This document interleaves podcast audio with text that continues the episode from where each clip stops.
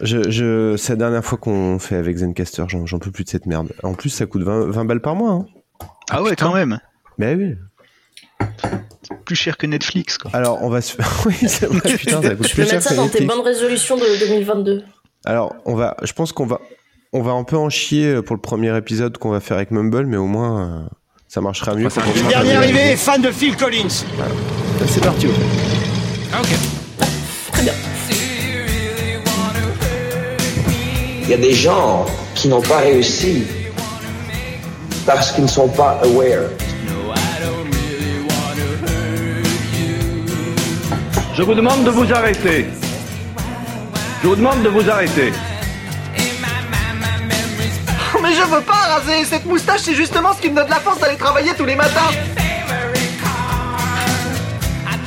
Mais voilà, mais c'était sûr en fait. C'était sûr Mais c'était sûr qu'on allait avoir plein de problèmes techniques, euh, c'était sûr qu'on n'était pas du tout préparé pour démarrer ce nouvel épisode, mais c'était sûr, c'était sûr. Mais que voulez-vous? C'est ça, le Random Culture Club, c'est l'impréparation et le manque de professionnalisme à son, à son paroxysme. Euh, bonjour, comment allez-vous? Comment allez-vous, chers auditeurs, chères auditrices? Je vous entends pas, c'est normal, vous pouvez pas répondre, c'est un podcast. Et comment allez-vous, euh, chères chroniqueuses, euh, ch- chères co-chroniqueuses et chers co- co-chroniqueurs? Bah écoute, Bah, ça, ça va va. commencer par la ça va pas mal. Florence, Euh, ça moi va ça va, ça va parce que je sors du cinéma où j'ai vu La vie est belle et, et du coup Le- le euh, It's, Capra It's Wonderful Life, ouais, le Capra en VO au cinéma et du coup bah forcément ça va quoi. Ok. Ah du coup t'es full esprit de Noël quoi. Mais carrément, mais je veux dire, euh, en plus hier j'ai vu West Side Story, là, deux, deux, deux films, euh, enfin là, les deux sessions cinéma avant le re-re-reconfinement, tu vois, c'était c'était nickel. Mais non, mais non, je, je Mais pas non, y croire. ça arrivera. Sylvain, comment ça va? Eh ben écoute, ça va extrêmement bien. J'ai préparé mon paquet de chips, j'ai préparé ma, ma j'ai préparé euh, plein d'autres petits bruits qui feront très très plaisir à nos auditeurs. Euh, euh, le RCC, premier sur le, podcast ASMR culturel. Ouais, ouais, ouais, on a eu beaucoup de retours très positifs par rapport au, dernier épisode expérimental. Et, donc on accueille à nouveau Julien qui a, fait une entrée fracassante dans le monde du Random Culture Club lors du Random Belmar Club, cet épisode là, celui d'avant où on a commenté un épisode des Enquêtes Impossibles. Euh, Julien, comment vas-tu?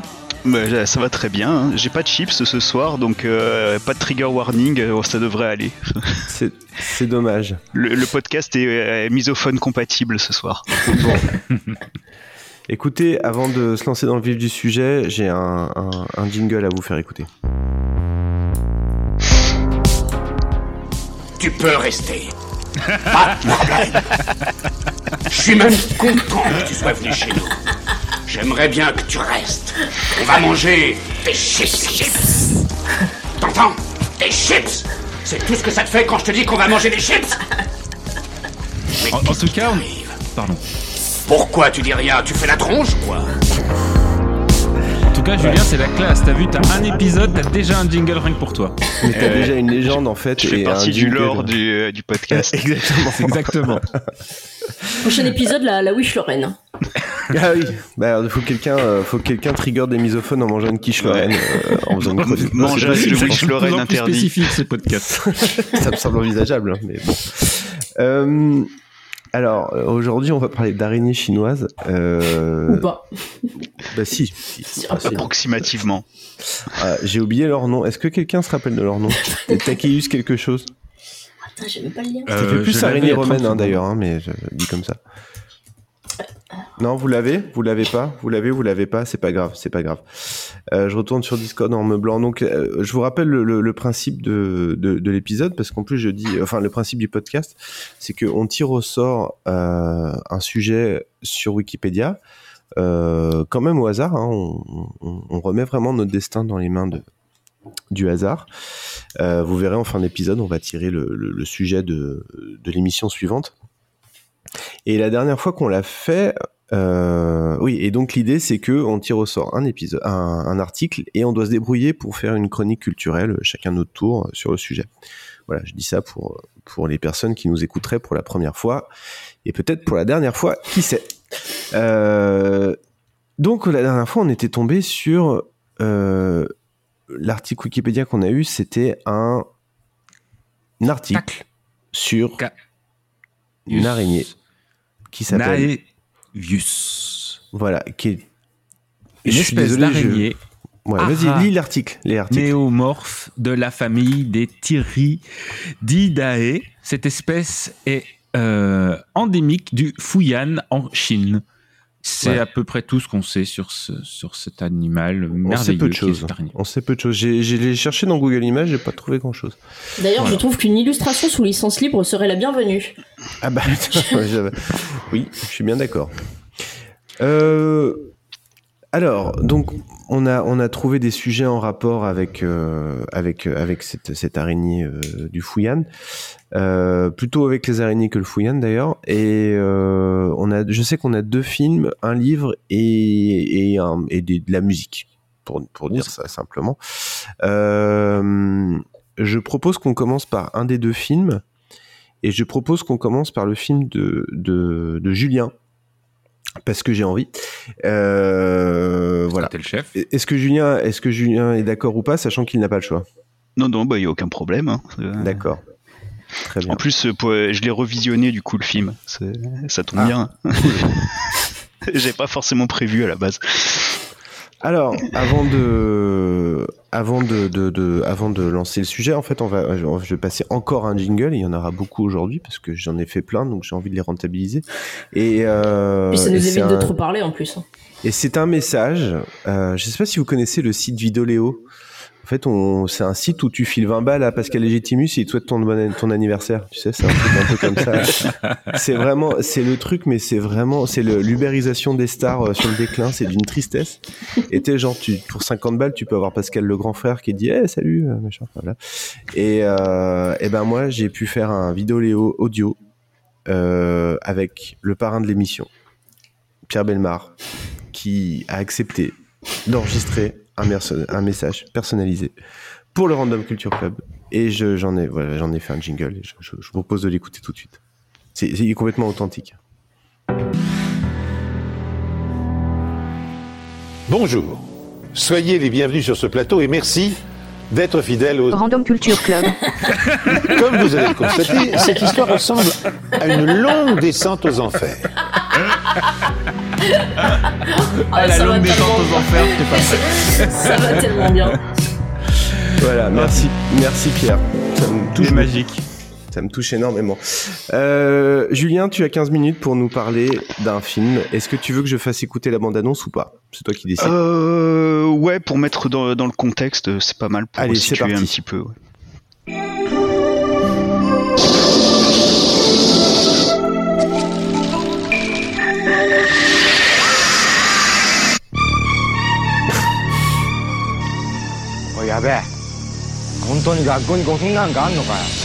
Oui, ça, euh, je suis bien d'accord.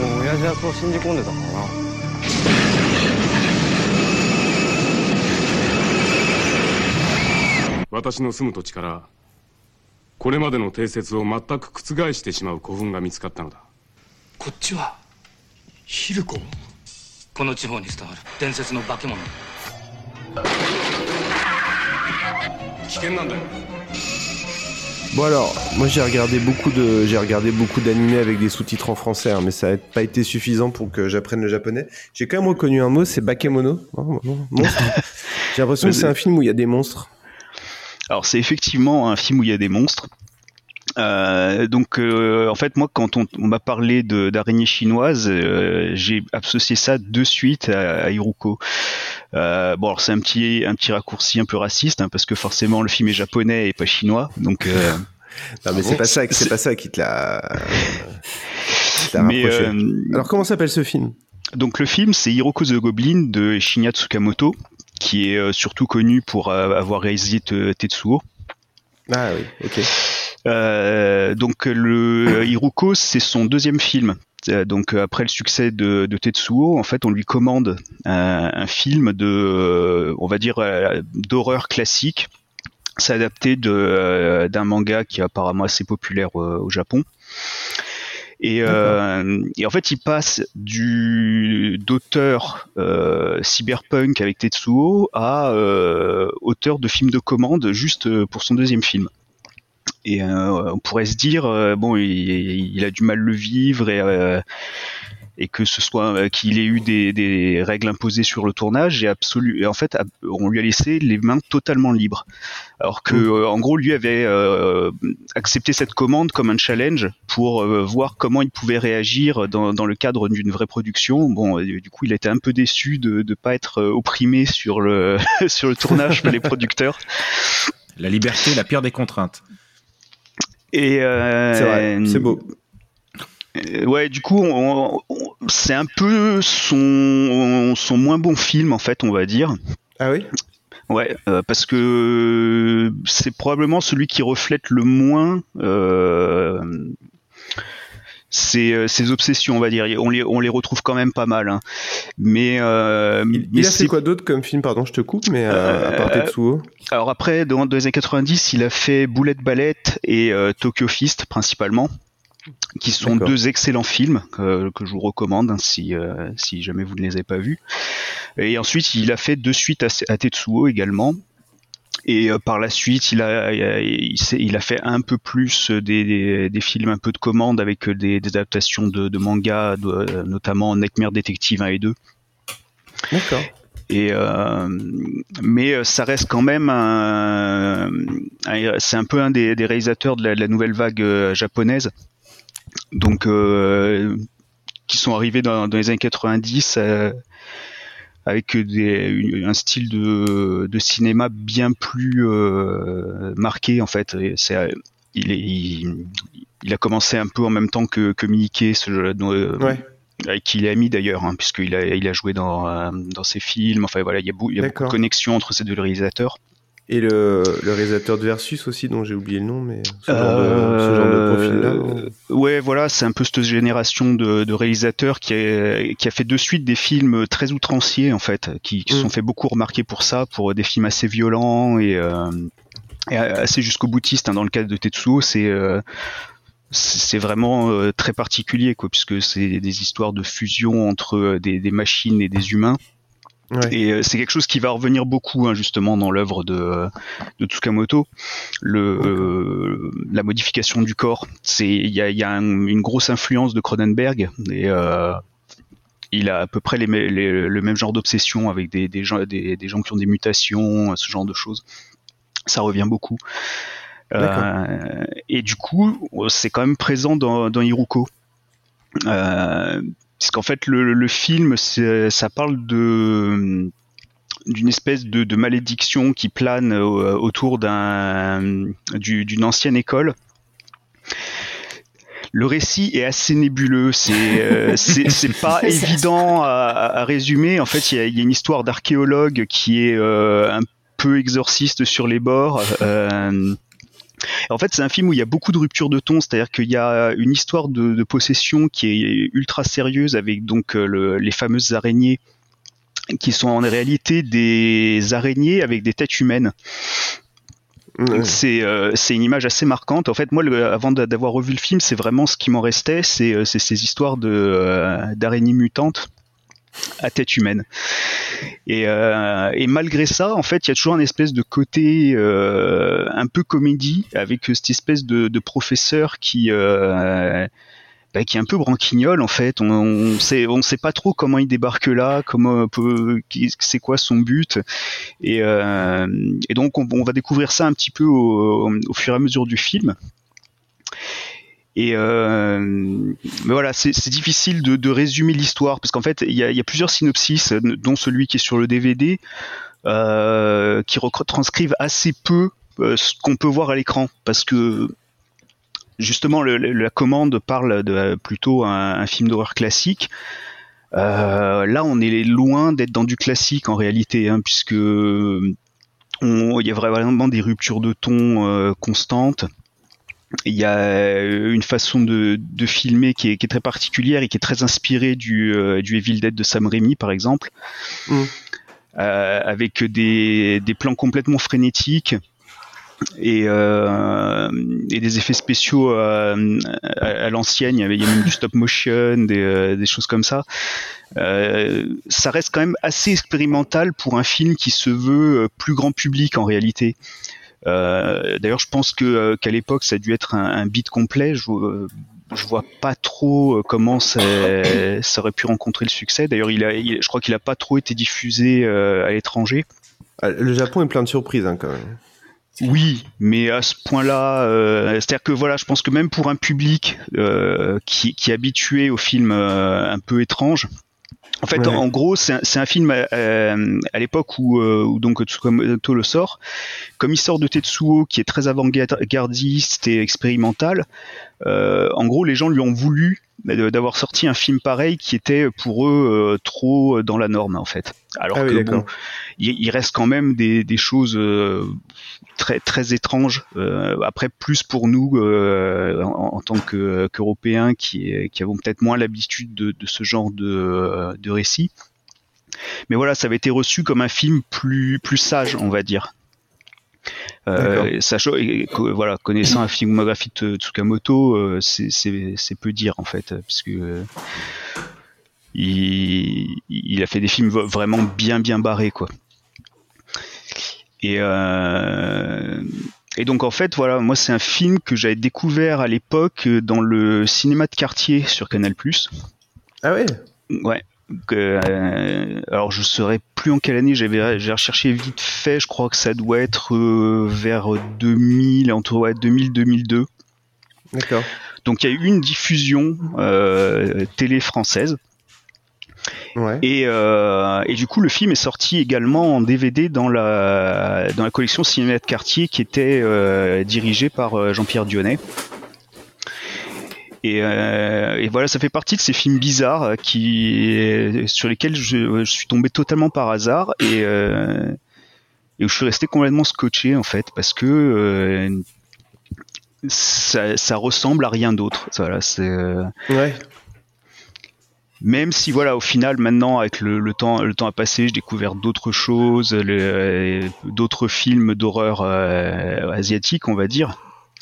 Mais euh, je sais pas, celui-là, il a un côté un peu raté, mais euh, qui, qui reste sympathique quand même. C'est euh, pas totalement nanar non plus, mais pas très très loin non, parce que voilà, il y a je sais pas dans le dans le jeu des acteurs qui est qui est complètement outrancier dans euh, la, musique qui est parfois un peu à côté de la plaque et le, récit qui avance de manière euh, un, peu hasardeuse. En fait, on comprend pas trop euh, ce qui se passe dans toute cette histoire avec ces histoires de, démons, euh, d'en gros une porte des enfers qui serait sous enterrée sous la ville.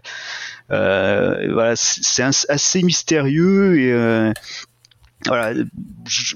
Je, je sais pas trop quoi dire de plus sur le sur le film. Moi, Est-ce que- après, est-ce que il, m'a vraiment marqué. Euh, alors, il y a quelques effusions gore, mais ça reste euh, plutôt hors champ en fait. D'accord. C'est Pa- c'est Parce que quand j'ai vu les images, je me- je m'attendais à un truc ultra. euh, ultra. assez trash en fait. C'est- C'est c'est trash et gore ou pas, pas, pas tellement? Ben, oui et non parce qu'en fait voilà c'est euh, c'est étrange parce que parce qu'il y a ces euh, ces espèces de démons euh, qui qui ressemblent pas grand chose. Il y a, il y a une histoire d'un d'un ado qui qui a des, des portraits qui apparaissent euh, en, en pierre dans le dos. Dans le ouais. dos, ouais. Euh, mais au-delà de ça, euh, ça, re- ça ressemble plus à un film fantastique que, comme il en sortait dans les années 80 qu'un véritable film d'horreur en fait. Il y Moi, a quand, plus- moi, quand on avait, enfin, c'est- quand tu parles de ce genre de film, euh, quand on l'a vu, en fait, moi, je, je pensais à The Gate dans un style tout à fait différent, mais euh, voilà, genre le film un peu, un peu fait euh, quand même avec de la bonne volonté et qui est, euh, qui est, qui est, qui est pas, voilà, quoi, qui, qui a des effets un peu, un peu loupés, mais, mais bien tentés et quelque chose comme ça, quoi. Donc dans un tout autre genre, ça va quand même rappeler cette période The Gate. euh. Ouais, c'est ça. Ben, en fait, c'est un film qui sort en 91 et on voit qu'il est encore très marqué par euh, l'influence des, euh, des films de série B des années 80 en fait. Il y a, y a un peu cet esprit-là de, de film d'horreur, euh, mais toujours un peu, euh, on va dire un peu euh, familial quoi. Il y a, c'est, c'est pas si horrible que ça en fait. T'as deux, Alors trois effusions quand même, ouais. Moi, je l'ai vu, je suis pas du tout client de films d'horreur et ça va. C'est, en fait, c'est souvent le sens, c'est totalement grand guignolesque. Il y a un moment où il y a quelqu'un qui a une tête coupée, il y a du sang qui gicle, mais c'est tellement euh, grand guignolesque que ça ouais, peut pas voilà, faire c'est peur un seul pas, instant. voilà, c'est et, et puis en fait l'e- l'effet qui est qui re- recherché à ce moment-là, c'est j'ai pas l'impression que ce soit euh, un jump scare comme euh, il y en a euh, pléthore maintenant. Euh, c'est plus juste le côté graphique du euh, de, la, de la chose en fait.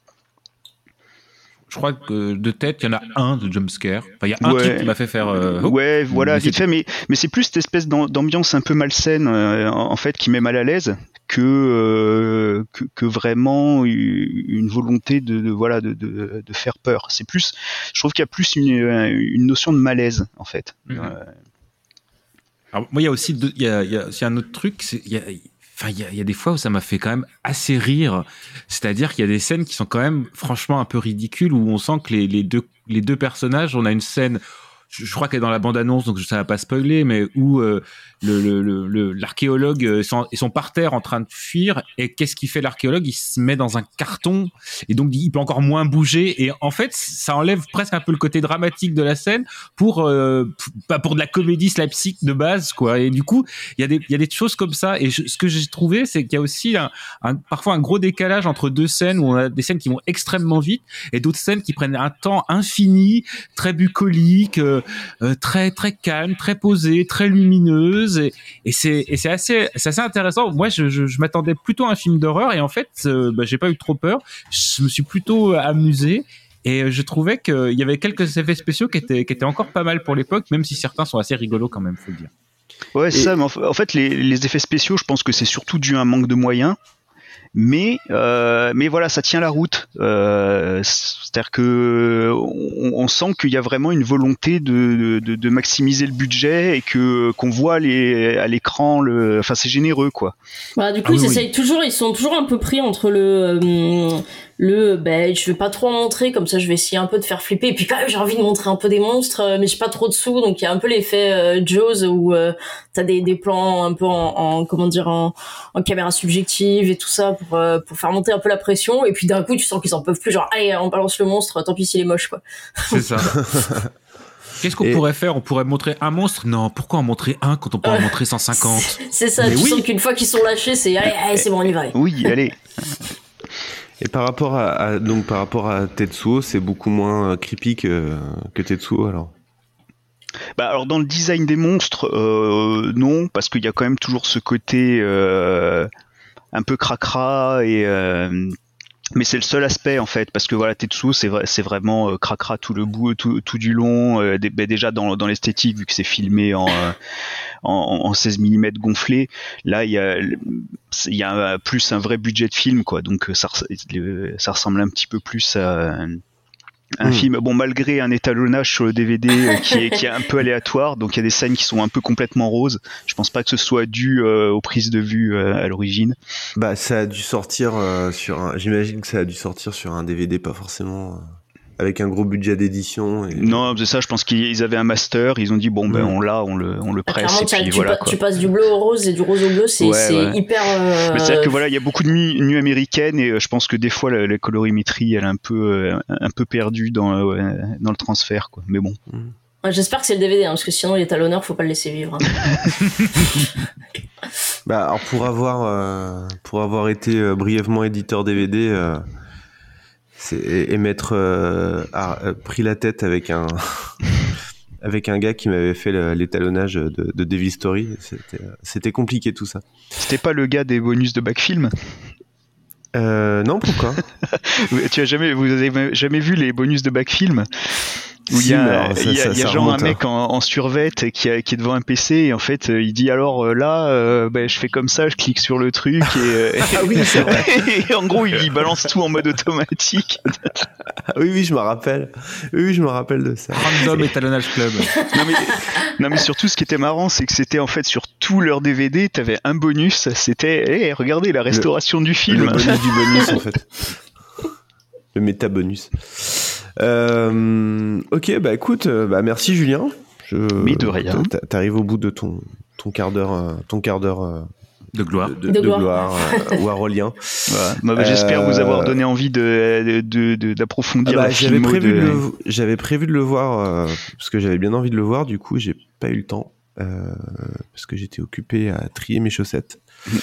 Et du coup, j'ai pas pu. Non, non, mais blague à part, je voulais vraiment le voir et j'ai vraiment prévu de le voir en plus. ça me- Mais voilà, mais après, de- a- a- j'ai pas après c'est pas la meilleure porte d'entrée de- pour l'œuvre de Tsukamoto, hein. vraiment pas du tout. Oui, mais il y a Vraiment. des araignées avec des têtes humaines, donc bon, moi, à partir de Certes. là. euh, Mais après voilà, si vraiment j'en ai deux à, à recommander, c'est euh, Boulette Ballette et euh, Tokyo Fist, c'est euh, fantastique. Ok. Ok. On l'a pas dit, mais c'est aussi très poétique. Oui, il y a toujours beaucoup de poésie chez Tsuka- Tsukamoto. Hein. C'est euh, tout, tout se côtoie en fait, le, le, le vulgaire, le, le ridicule et, euh, et la beauté. C'est euh, c'est un peu un résumé de son œuvre. Cool. Bon. Eh ben, merci. Je propose de de, rien. de trancher dans le vif avec un, un, un jingle, avec un random jingle, et, euh, et j'hésite lequel je mets. Lequel je mets. Ah, je vais mettre un nouveau, tiens. Rona nous a proposé un verre qu'on a accepté, et puis Rona et Irène sont allés dans la cuisine. Je les ai suivis, et Irène a dit Cet homme doit partir, Yann. Tu veux bien l'assommer pour moi? Je ne savais pas comment le prendre. On est revenu avec nos verres. Ouais, bah oui, oui, oui. C'est normal, quoi. C'est bah, Écoutez, euh, ouais, moi j'avoue que si je fais une soirée qu'on me dit euh, tu peux assommer euh, le mec là-bas, je... bon, j'aurais tendance à repartir avec mon verre, quoi. Bah, ça dépend qui te demande déjà. Je veux dire, faut, faut, Oui, faut bah, c'était contextualiser. Rona hein. et je sais pas. Bref. Bon, évidemment, c'était tiré d'un un, un autre enquête impossible. Je crois que ça se finit mal pour euh, la personne qu'ils avaient demandé de- qu'on a demandé d'assommer. Euh, Sylvain. Ah Oui, putain, j'ai oublié de faire un jingle. J'ai oublié de faire le jingle. J'étais, c'était Ah, sûr. C'est pas grave. Tu sais ce qu'on peut faire, c'est ce que tu, ce qu'on peut faire, c'est qu'à un moment, tu, j'aurai une petite hésitation et hop, en post prod, tu balances le jingle l'air de rien. Ouais, non, mais je vais me débrouiller parce qu'en plus, je crois que j'avais téléchargé le, le matos pour, euh, pour ça. Attends, peut-être que, peut-être que je peux broder comme ça. Et peut-être qu'on peut Je peux, tous je broder. peux commencer si tu veux. Je commence le cheminement Non, et puis euh, tu Non, m'interromps. commence pas, commence pas. Ou peut-être commence. Je sais pas, ça dépend. Il y a quoi au début de ta chronique Ah mais non, me le dis pas parce que du coup ça va tout. Non, non, tu peux pas me le dire. Euh... Mais pourtant j'avais téléchargé. C'était sûr, hein, c'était sûr. C'était sûr. Je Bon, c'est pas grave. Vas-y, moustache. vas-y. euh, que, que, commence, Alors, euh, vous savez, dans le Random Culture Club, on tire un article au hasard, et donc là, on a tiré une araignée chinoise. Et euh, moi, j'ai dit, purée, une araignée, mais qu'est-ce que qu'est-ce que ça m'évoque au fond de moi, de mon petit cœur? Et là, je me suis dit, bah, le pape est mort, un nouveau pape est appelé araignée. Araignée, quel drôle de nom Pourquoi pas vraiment ou beau. papillon C'est le Vous n'avez pas bien compris, je recommence. qu'on qu'on a eu.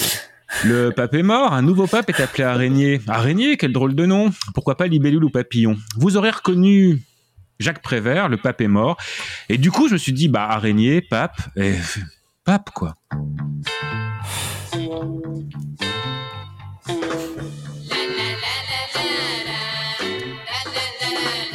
est le pape du pop, il est le pape du pop. Que demande le pop Que demande le pop Il est le pape du pop, il est le pape du pop. Le pape du pop de Stéphane Vareg. Alors là, vous vous dites, mais d'où ce truc sort Alors j'aime autant vous dire, si vous vous posez la question dès maintenant, vous n'avez pas fini de vous la poser. Ça vient d'une compilation sortie en 2001 qui vient de sortir son quatrième tome euh, 20 ans plus tard, c'est-à-dire euh, ben, aujourd'hui en 2021. Cette compile s'appelle Wiz. Elle est sortie, les trois tomes, les trois le premier tome pardon est sorti chez Musique Hybride et ça a été repris par Bar- Born Bad Record, un label rock indépendant français. De qualité. Euh, pardon, je- de qualité, de très très grande qualité. Et qui euh, fait une sorte de, genre je vous dis le, le sous-titre, c'est le psychorama français 1966-1974. Parce que ce qui est resté un petit peu à la postérité des années 60-70, c'est quoi? C'est bah, les yéyés. Mais en fait, il y a plein de gens qui faisaient pas de yéyés. Il y a plein de gens qui avaient, euh, qui voulaient faire de la chanson en s'inspirant euh, des plus grands ou des moins bons, euh, qui voulaient faire autre chose que juste faire des adaptations euh, de, de des Beatles, que faire des adaptations de de, de, de- grands succès anglais, euh, et donc il faisait de la, de la création. Il y a aussi plein de gens qui essayaient de faire des coups marketing, c'est-à-dire de prendre des choses qui marchaient et d'en faire un, soit un tube pour se moquer, soit quelque chose euh, pour pour dire bah tiens ça a marché avec ça, et bah pourquoi pas. Par exemple, euh, on, si j'arrive à trouver, bah on a ça et je pense que rien qu'à l'écouter, vous allez savoir qui ils ont essayé un petit peu de plagier.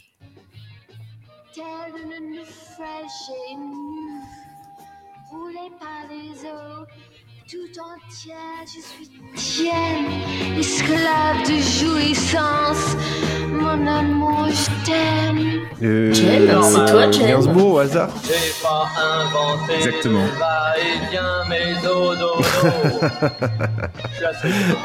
Ah, ça, ça tire à balles réelles quand même là. Ça tire à balles réelles, c'est pas fini, attends. Souvent, quand tu me causes, ah, je te comprends pas très bien. On dirait que tes mots, euh, ils viennent du dictionnaire. Alors des fois, je pense... Jean Et Banette euh, et Jeannette. ça pourrait faire, Ah, on savait rire à l'époque. Hein. euh, un machin du tonnerre. Alors oui, alors hop, c'est une autre époque, hein. Donc il y a, il y a- trigger warning absolu sur tous les morceaux qui viennent. Il y a 60 morceaux sur, répartis sur les quatre compilations, donc euh, euh, 60 morceaux. J'ai autant vous dire que j'avais envie de faire une sélection de 60 morceaux, c'est pas possible. Donc ça a été très compliqué parce que j'aurais voulu vous passer les 60. Donc oui, trigger warning parce que clairement le leitmotiv de, de, de ces compiles, c'est que bon bah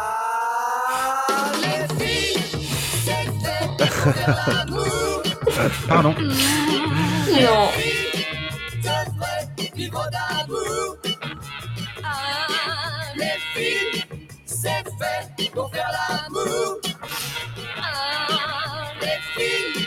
Non mais ça va là. euh.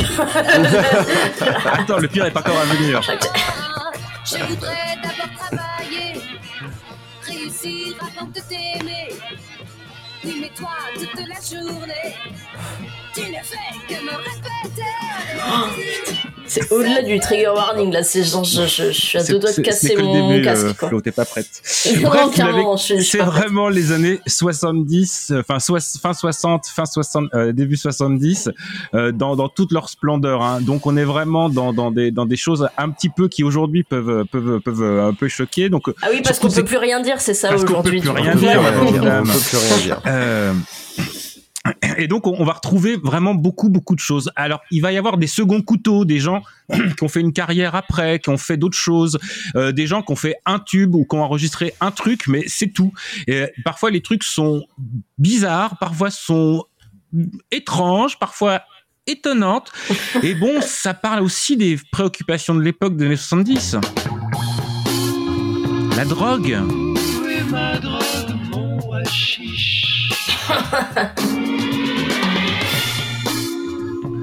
Et là, c'est pas n'importe qui qui chante les petits lapins. Puisque c'est messieurs Richard de Bordeaux et Daniel Beretta. Daniel Beretta, oui, la voix de Schwarzenegger. Alors autant Ah. vous dire que oui, il a eu une carrière avant de faire voix de Schwarzenegger. C'était chanteur, il a chanté euh, en solo et avec Richard de, Bordeaux. Richard de Bordeaux. Et Richard de Bordeaux, c'est pas non plus euh, n'importe qui, puisque dans, dans ah, quelques années plus tard, il, il écrira euh, avec un certain, euh, j'ai oublié son nom, euh, pour Marie Dauphin. Il écrira Lady Oscar, il écrira Bibi Fock, il écrira Mimi Cracra. Enfin, un grand artiste et euh, les, beaucoup de ses paroles de, de, de chansons de Richard de, de Richard de Bordeaux quand dans les années 80 quand il fera des chansons pour enfants seront signées euh, Paul euh, Paul Persavant je crois qui est le, le pseudo d'Antoine de Caunes. Donc vous l'avez compris. Attends, j'ai deux calembours à faire. Enfin, j'ai un calembour à faire et un truc à dire. Tu m'as dit que c'était qui, Dauphin, quoi? Marie Dauphin, c'est celle qui Marie Dauphin bip bip bip bip bip fock. Ah, mais non, j'allais dire, c'est pas elle qui chante Boule de Flipper? Non, ça c'est Corinne Charby. Oui, mais. Ouais, Oui. Euh, et sinon, euh, Daniel Beretta, c'est celui qui fait le. Du coup, c'est celui qui fait le statement de Law and Order en français, alors? C'est ça. C'est lui. Bah, et quand est-ce que lui, lui, euh, lui, je, je veux qu'il vienne dans l'émission. hein. Débrouillez-vous, mais euh, vous me le ramenez, c'est pas possible. En plus, j'ai cru comprendre qu'il habitait pas loin de, de, de nos intervenants, quoi. Il paraît. Ouais. Et en, en sachant qu'en plus Daniel Beretta, il est né à Audincourt dans le Doubs. Et ça me Ah ouais. une région chère à mon cœur. D'accord. Bref, de la drogue, euh, mais de- des filles, euh, mais aussi euh, de la politique, parce que c'était ça aussi les, les- les années 70, et avec parfois des, des trucs qu'on on sait pas exactement où est-ce que ça va.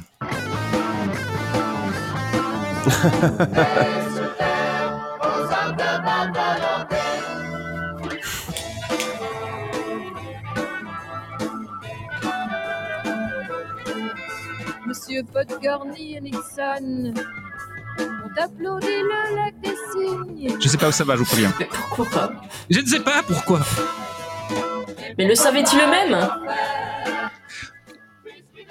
C'est Ça du s'appelle théâtre Paix sur d'improvisation. Ça, ça- voilà, ça s'appelle Paix sur Terre de Krisha. Donc, Et donc c'est hein, nous, nous disions. euh, totalement, totalement barré, vraiment. Euh, sur le site, euh, sur les, euh, sur le, le- chaque disque est accompagné de pochettes qui expliquent qui sont ces gens, comment ils sont venus. Alors j'aurais pu vous raconter les histoires, je les avais notées parce qu'il y a, il y, a, il y a des gens qui ont, qui ont- qui ont fait, qui ont essayé de faire des coups. euh, Voici leurs histoires. Voici, c'est exactement ça. Donc, l'idée, c'était vraiment essayer de vous faire découvrir et d'essayer de vous amuser un petit peu. Euh, et, donc, il y a, plein de choses. Il y a, notamment plein de, gens qui ont fait des carrières différentes avant ou qui ont essayé de faire des disques qui sont passés totalement, euh, euh, on va dire, à l'anonymat, qui n'ont pas marché, alors qu'ils avaient des thèmes pourtant super porteurs. Du. Mais il fut congédié par son chef de clergé, car ce qui fait plaisir ne pouvait pas se dire. Pas de boogie boogie avant vos prières du soir. I Des like vachement contemporains du coup, hein, des thèmes Ah oui, d'actualité. non, non, mais en fait, il y a plein de trucs qui sont euh, relativement co- contemporains. Euh, donc ça, c'était Alain Ricard, qui était un comédien, chanteur, compositeur, qui a bossé ensuite à la RTBF euh, et qui, euh, qui, qui, a, qui a fait, ce- qui, qui a toute une histoire. Et alors, certes, il y a des choses très Enfin, un rigolotes. duo avec Hervé Casanis après, c'est ça C'est ça. il y a des choses- Excusez-moi, je pratique le double casque, je viens d'en faire tomber un. Il y a des choses. Ils ont fait des choses- 51 tubes euh, ensemble. il y a vraiment des choses extrêmement drôles.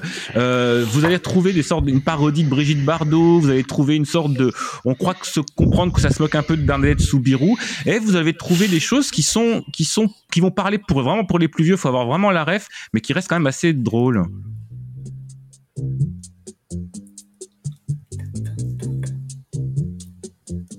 Les Français sont des fous.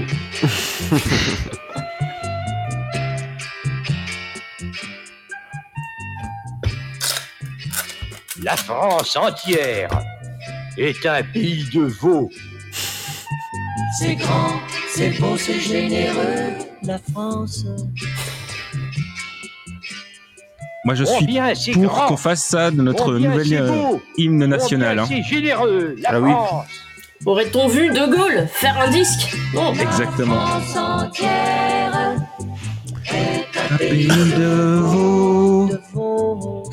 Donc vous voyez, il y a vraiment des trucs où c'est vraiment assez improbable. Il y en a 60 comme ça euh, où on, sent que c'est je, je, vous ai pas mis les plus barrés parce que vous avez vous avez des choses qui sont vraiment mais la question du pourquoi se pose même pas parce que c'est même à la limite du comment. Quitter la terre, je veux découvrir d'autres sphères, partir dans l'infini où brillent les fleurs de la nuit. Je veux aller sur la lune, goûter les pommes de lune. Et moi, je veux la même chose que lui. Ah c'est clair, attends c'est pas fini. Je veux aller sur Neptune. Euh, Peut-être pas finalement. Je, je, je retire mes chansons. Alors.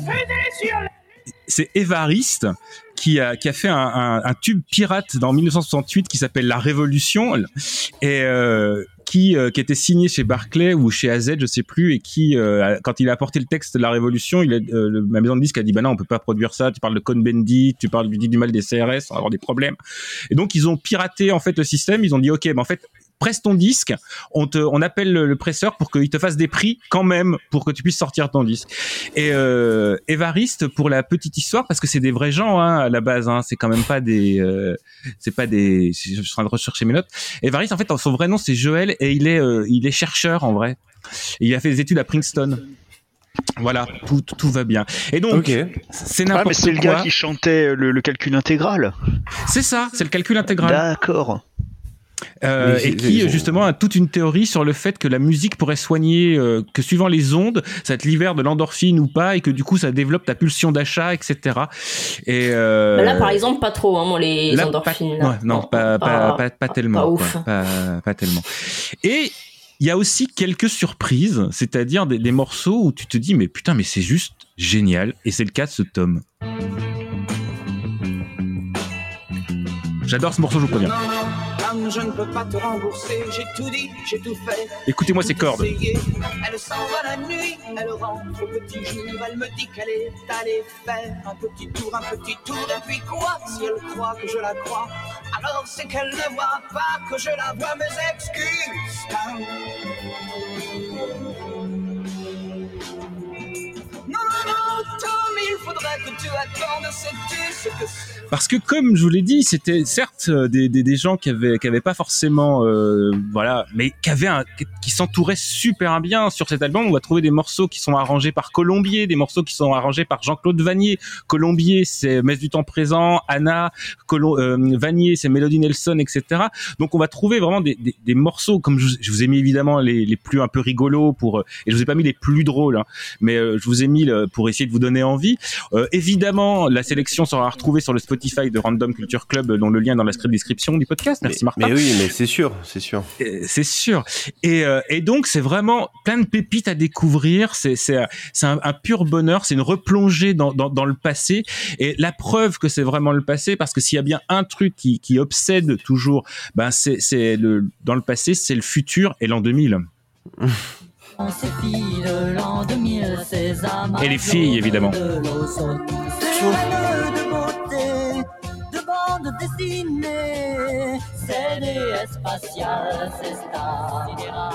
Sidérales. Et l'espace.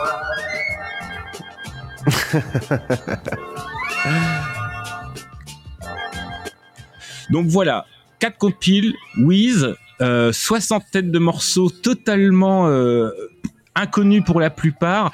Euh, je pense que c'est un puits sans fond. Il y a vraiment beaucoup de découvertes à faire. Il y a, il y a des morceaux très psychédéliques, il y a des morceaux d'inspiration euh, euh, diverses, variées. Des, des, des, on, on sent aussi l'influence beaucoup de 68 avec des morceaux qui vont être très Antoine, les, les élucubrations, etc. Donc il y a vraiment beaucoup de choses à découvrir, des morceaux qui vont vous faire rire. Euh, il y a plein de morceaux coquins. Il y a euh, Philippe Nico avec un morceau qui Ça, on avait compris. il y a fille, euh, fille nue, euh, robe de cuir. Et j'ai oublié de dire que dans Pop du Pop, il y a cette phrase formidable qui dit euh, On dit qu'il est misogyne et pourtant il est polygame. Ah, toute l'époque. Toute l'époque. Bah, je vais vous laisser là. Voilà. Donc je vous avais prévenu, hein, c'est vraiment trigger warning au, au- au possible. hein. c'est vraiment euh, voilà, on objective la femme comme c'est pas permis. Euh, mais c'est fait avec avec beaucoup de candeur, c'est fait avec beaucoup. On sent qu'il y a, il y a- voilà, c'était l'époque. Hein, moi j'y peux rien. Et euh, si si vous aimez les choses très obscures comme ça et euh, plonger dans les archives de choses que vous ne connaissez pas mais qui pourtant ont existé, existé je ne peux que vous conseiller également chez Bandbard Record euh, une euh, Clotilde, Queen of the Fresh Swinging Mademoiselle, qui a un album entier de Clotilde euh, avec des formidables chansons telles que, Ça par l'hippopète et la chanson Bête et méchante. Que des Et la queue du chat. Non, non, c'est c'est le nom de la chanteuse, elle s'appelle Clotilde. Ah, d'accord. Et vous avez aussi dans d'autres styles, toujours chez Bonne Barde Record, chez Bran, où euh, là, ils vont plutôt s'intéresser à la musique des années 80-85, ou alors euh, mobilis- mobilisation générale sur les années 70-76 sur la chanson politique, ou encore vous avez euh, Cha-Cha, euh, Cha-Cha au harem, Voulez-vous Cha-Cha sur le Cha-Cha des années 60, ou Bingo Pop, Punk Exploitation des années 70 à 80, ou Chick Bossa Nova. Je te Euh, propose 63. que je te propose qu'on mette une chanson de, de chacune de ces compiles sur le, le Spotify du Random Culture Club. Oui, on, on, on mettra qui compte ça. déjà qui compte déjà 8000 abonnés. Et comme quoi, hein, ça, ça Ah, marche. Donc voilà, ah, c'est plus Wiz, ou moins c'est- 8000. c'est disponible sur Spotify.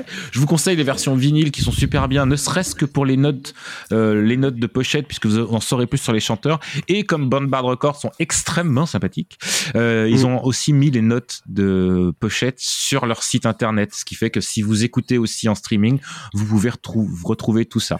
Donc euh, c'est, Ah, c'est cool. voilà. je- je- alors j'ai essayé de vous donner envie d'écouter. J'ai essayé de prendre, j'en ai pris que 10. Ça a été, je, je vous ai même fait écouter que 9 sur les 10 que j'ai choisis, c'est pour vous dire. mais j'aurais pu en choisir, euh, il y en a 60, j'aurais pu en choisir facilement 25, mais ça faisait des heures. Donc voilà, j'ai mis des extraits un petit peu longs pour que vous, quand même, vous rendiez compte ce que ça allait. Voilà. Alors, merci beaucoup, Sylvain. Je propose d'écouter un petit son et, et après on, on, je- on- on finit de, de- enfin bref, j'ai j'ai quelques quelques remarques à faire sur ton excellent exposé.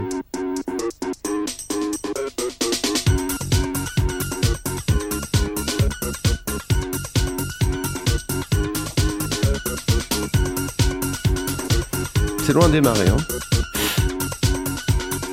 C'est pour digérer. Salut les amis La voilà, compile de mes compiles, qui est aussi la compile de mes complices. Mais comme je sais que déjà vous êtes fous de bonheur et d'impatience à l'idée de passer des moments forts, place à la chanson, à la danse et à plein de surprises. Oui Ah, Salut François, les amis François. Tous les Bah oui. François, euh, François, génialissime Albert Algou. Manque, euh, hein. forcément, François, dis François manque, je suis manque à obligé de notre par- époque. hein. Je suis obligé de parler de François François et d'Albert Algou, quoi. Évidemment. Je suis grand fan Euh, d'Albert Algou. Il nous manque, il nous manque. Enfin, il est, il est- bon, il est Il est toujours, il est toujours en vie, hein. il est toujours en vie, mais bon, il faut reconnaître qu'il s'est fait quand même assez rare dans les médias depuis un moment. Euh, J'aimais beaucoup le général Ganache aussi. Autant qu'un. Me lancez pas sur les imitations de- d'Albert Algou. Mais c'était général Ganache, non Maréchal, Maréchal. Maréchal Ganache. Maréchal. Maréchal Ganache qui, Avec qui son chante- anus artificiel. qui finissait toujours par chanter euh, Aznavour, non? C'est ça. La vie c'est sec, maman. Euh, oui, non, juste euh, rapidement, ça m'a fait penser aussi à deux, deux compiles de, de rareté. Enfin, non, d'ailleurs, c'est pas forcément des raretés, mais bref, deux compiles de, de, de vieille musique française que j'aime beaucoup. Il y en a une qui s'appelle 69 années mélodiques. Et, euh, et dedans, on retrouve, bah, c'est pas que des trucs ultra obscurs, mais il y, a- il y a. On retrouve par exemple euh, une chanson de Dalida qui s'appelle Je me repose, qui a été composée par euh, William Scheller et qui est vraiment cool. Et de toute façon, j'aime déjà bien Dalida, même sans William Scheller, mais avec William Scheller, euh, oui, encore moi, mieux. Je me repose très bonne lecture de Je ne suis pas mort, je dors. Mais euh, pour la Mm. petite histoire, William Scheller est dans le Wiz euh, 1, euh, Ah oui puisque avec un, oui, avec euh, Erotissimo, puisqu'il a fait la musique d'un film Ah oui. euh, Erotissimo euh, de Lozier, je crois. Et euh, du coup, c'est un instrumental. Et ça, ça date de genre 5-6 ans euh, avant que qu'il rencontre son premier succès avec avec. euh, Donnez-moi Madame, s'il vous Ouais. plaît, du Roquefort sur mon hamburger. Non, non, m'échappe. Euh, Rock'n Dollars. C'est ça, ça. Dollar, merci. Mais il a été, euh, il a été compositeur et, euh, et musicien de l'ombre pendant très longtemps avant de, avant de devenir chanteur. hein. Bien sûr. Et, Il a euh, écrit le Lord anglais de Jodas. Oh, mais c'est Random Culture Club, ça y est. tu sais, c'est tu mets deux pieds dans la, dans la, dans la machine et ça, ça descend. C'est fait pour. Hein. Mais un jour, je, vous savez quoi Je crois qu'un jour on fera, un- on fera une, euh, on fera un épisode euh, pub Intermarché et on parlera que de trucs en rapport avec les pubs Intermarché comme ça. Ça on, pourra passe. parler de William- on pourra parler de William Scheller, on pourra parler de de Mouloudji, de Jodassin, euh, pas Jodassin, de bref. Et si, parlons de Jodassin. Euh, si si Jodassin mais pas enfin bref euh. et sinon il y a aussi euh, il y a aussi Sheila il y a aussi euh, Michel Colombier t'en parlais tout à l'heure dans cette compile et sinon rien à voir mais il y a une compile aussi qui s'appelle So Young But So Cold sur un peu genre les les trucs un peu inconnus de la cold wave française et c'est vraiment cool aussi je vous le conseille voilà c'est tout c'est tout ce que T'as une autre dire compile de- dans le même genre qui s'appelle euh, hmm, euh, des jeunes gens modernes Freeze, ouais, jeunes gens modernes, c'est ça. Et t'en as, t'en as, t'en as une autre qui, dont le nom m'échappe, Buse ou Bise, un truc comme ça. Pareil, ou qui, euh, qui reprend des, des, des- des morceaux Cold Wave. Et ce qui est, ce qui est assez, assez, assez, assez rigolo, et c'est vraiment, euh, c'est de voir le, le, le- comment la postérité en fait euh, retient absolument pas tous ces trucs là déjà qui n'ont pas beaucoup marché. Dans les choses de, de, de, de- je vous encourage vraiment à lire les notes. Vous allez voir qu'il y a des choses qui ont eu du succès. C'est-à-dire qu'il y a des singles qui ont marché. Ça s'est vendu ça passait à la radio. Ils ont fait des podiums européens. Donc le podium européen c'était un gros truc hein. C'était pas euh, c'était pas euh, l'européen d'aujourd'hui. Où ils ont quatre auditeurs dont dont un qui a 90 ans. Euh, c'est gratuit. Euh, et donc ça, ça, ça fait des succès quand même mais ça n'a pas resté à la postérité. C'est-à-dire que ce qui est resté à la postérité c'est vraiment les choses les plus fadasses. Et ce qui pose aussi une question de se dire mais qu'est-ce qui va rester à la postérité de notre époque aujourd'hui? C'est-à-dire est-ce que dans les années 80 on a bien vu ce qui restait à la postérité hein, c'est aimer les images hein. c'est pas c'est pas autre chose. C'est-à-dire que tous les autres trucs qui restaient qui même qui ont marché il y en a un euh, Taxi Girl, Chercher le garçon, c'est le seul à peu près tube obscur qu'on connaît parce que ça a été un gros gros carton, mais tout le reste a été totalement évacué. Parce qu'en fait, ce qui Mm. reste avec la postérité, finalement, c'est le moins bon et le plus lisse. Et là, ça permet de voir que, bah non, en fait, c'était pas si lisse que ça à l'époque aussi. Et en France aussi, on faisait des chansons sur la drogue, on faisait des chansons sur le LSD. Il y a une chanson qui s'appelle Le Papivore euh, sur le papier. Et ce qu'on papier préféré, c'est le papier buvard? Donc je pense que tout le monde a compris de quoi il est question. Euh, il y avait des chansons euh, un peu coquinettes, il y avait des chansons sur euh, sur la politique, il y avait des chansons sur euh, sur le Vietnam, des choses comme ça. Donc en France aussi, ça a existé. On voit toujours le côté ouais, les États-Unis ils avaient 10 ans d'avance. Non non, en France aussi on le faisait, sauf qu'on on l'a juste oublié. Moi, je, je veux dire, je suis assez contente que les, les chansons euh, d'un sexisme primaire de l'époque ne soient pas toutes passées à la postérité. Il Oui, y en a déjà trop, il y en a déjà trop d'ailleurs, si je voulais mon avis, mais bon. Pardon. J'avais Non, non, j'ai mais c'est pas ta prévenu, j'avais hein. dit T'excuses pas, c'est pas, c'est pas toi qui les as écrites. Non, mais pour le coup, euh, pour le coup, C'est une euh, époque. pour le coup, par rapport à, à ce que tu dis sur euh, sur les années 80, euh, oui, c'est vrai que euh, effectivement, et c'est même pas. Et là, pour le coup, c'était même pas des chansons sexistes ou beauf, euh, en l'occurrence, quoi. Enfin, quand on écoute euh, So Young But So Cold, il y en a peut-être quelques-unes qui sont un peu un peu délire chelou, mais sinon, globalement, c'est des trucs assez dark, assez rentre dedans et tout ça. C'est pas c'est pas spécialement. Bref, c'est pas tout ça, mais Voilà. hein, on avait, merci Sylvain, super cool, super intéressant et je et je sens le qu'on- tout en un quart d'heure. On y reviendra. Ouais, ouais, ouais, ouais. Bon, je vais passer le micro à Florence, comme ça pendant qu'elle parle, je vais pouvoir préparer ma chronique. Et que, du coup, je vais pouvoir faire ma chronique que j'ai préparée pendant que Sylvain parlait, tu veux dire En fait, la place du con, c'est la place du premier. Quoi. Julien, si tu nous écoutes encore.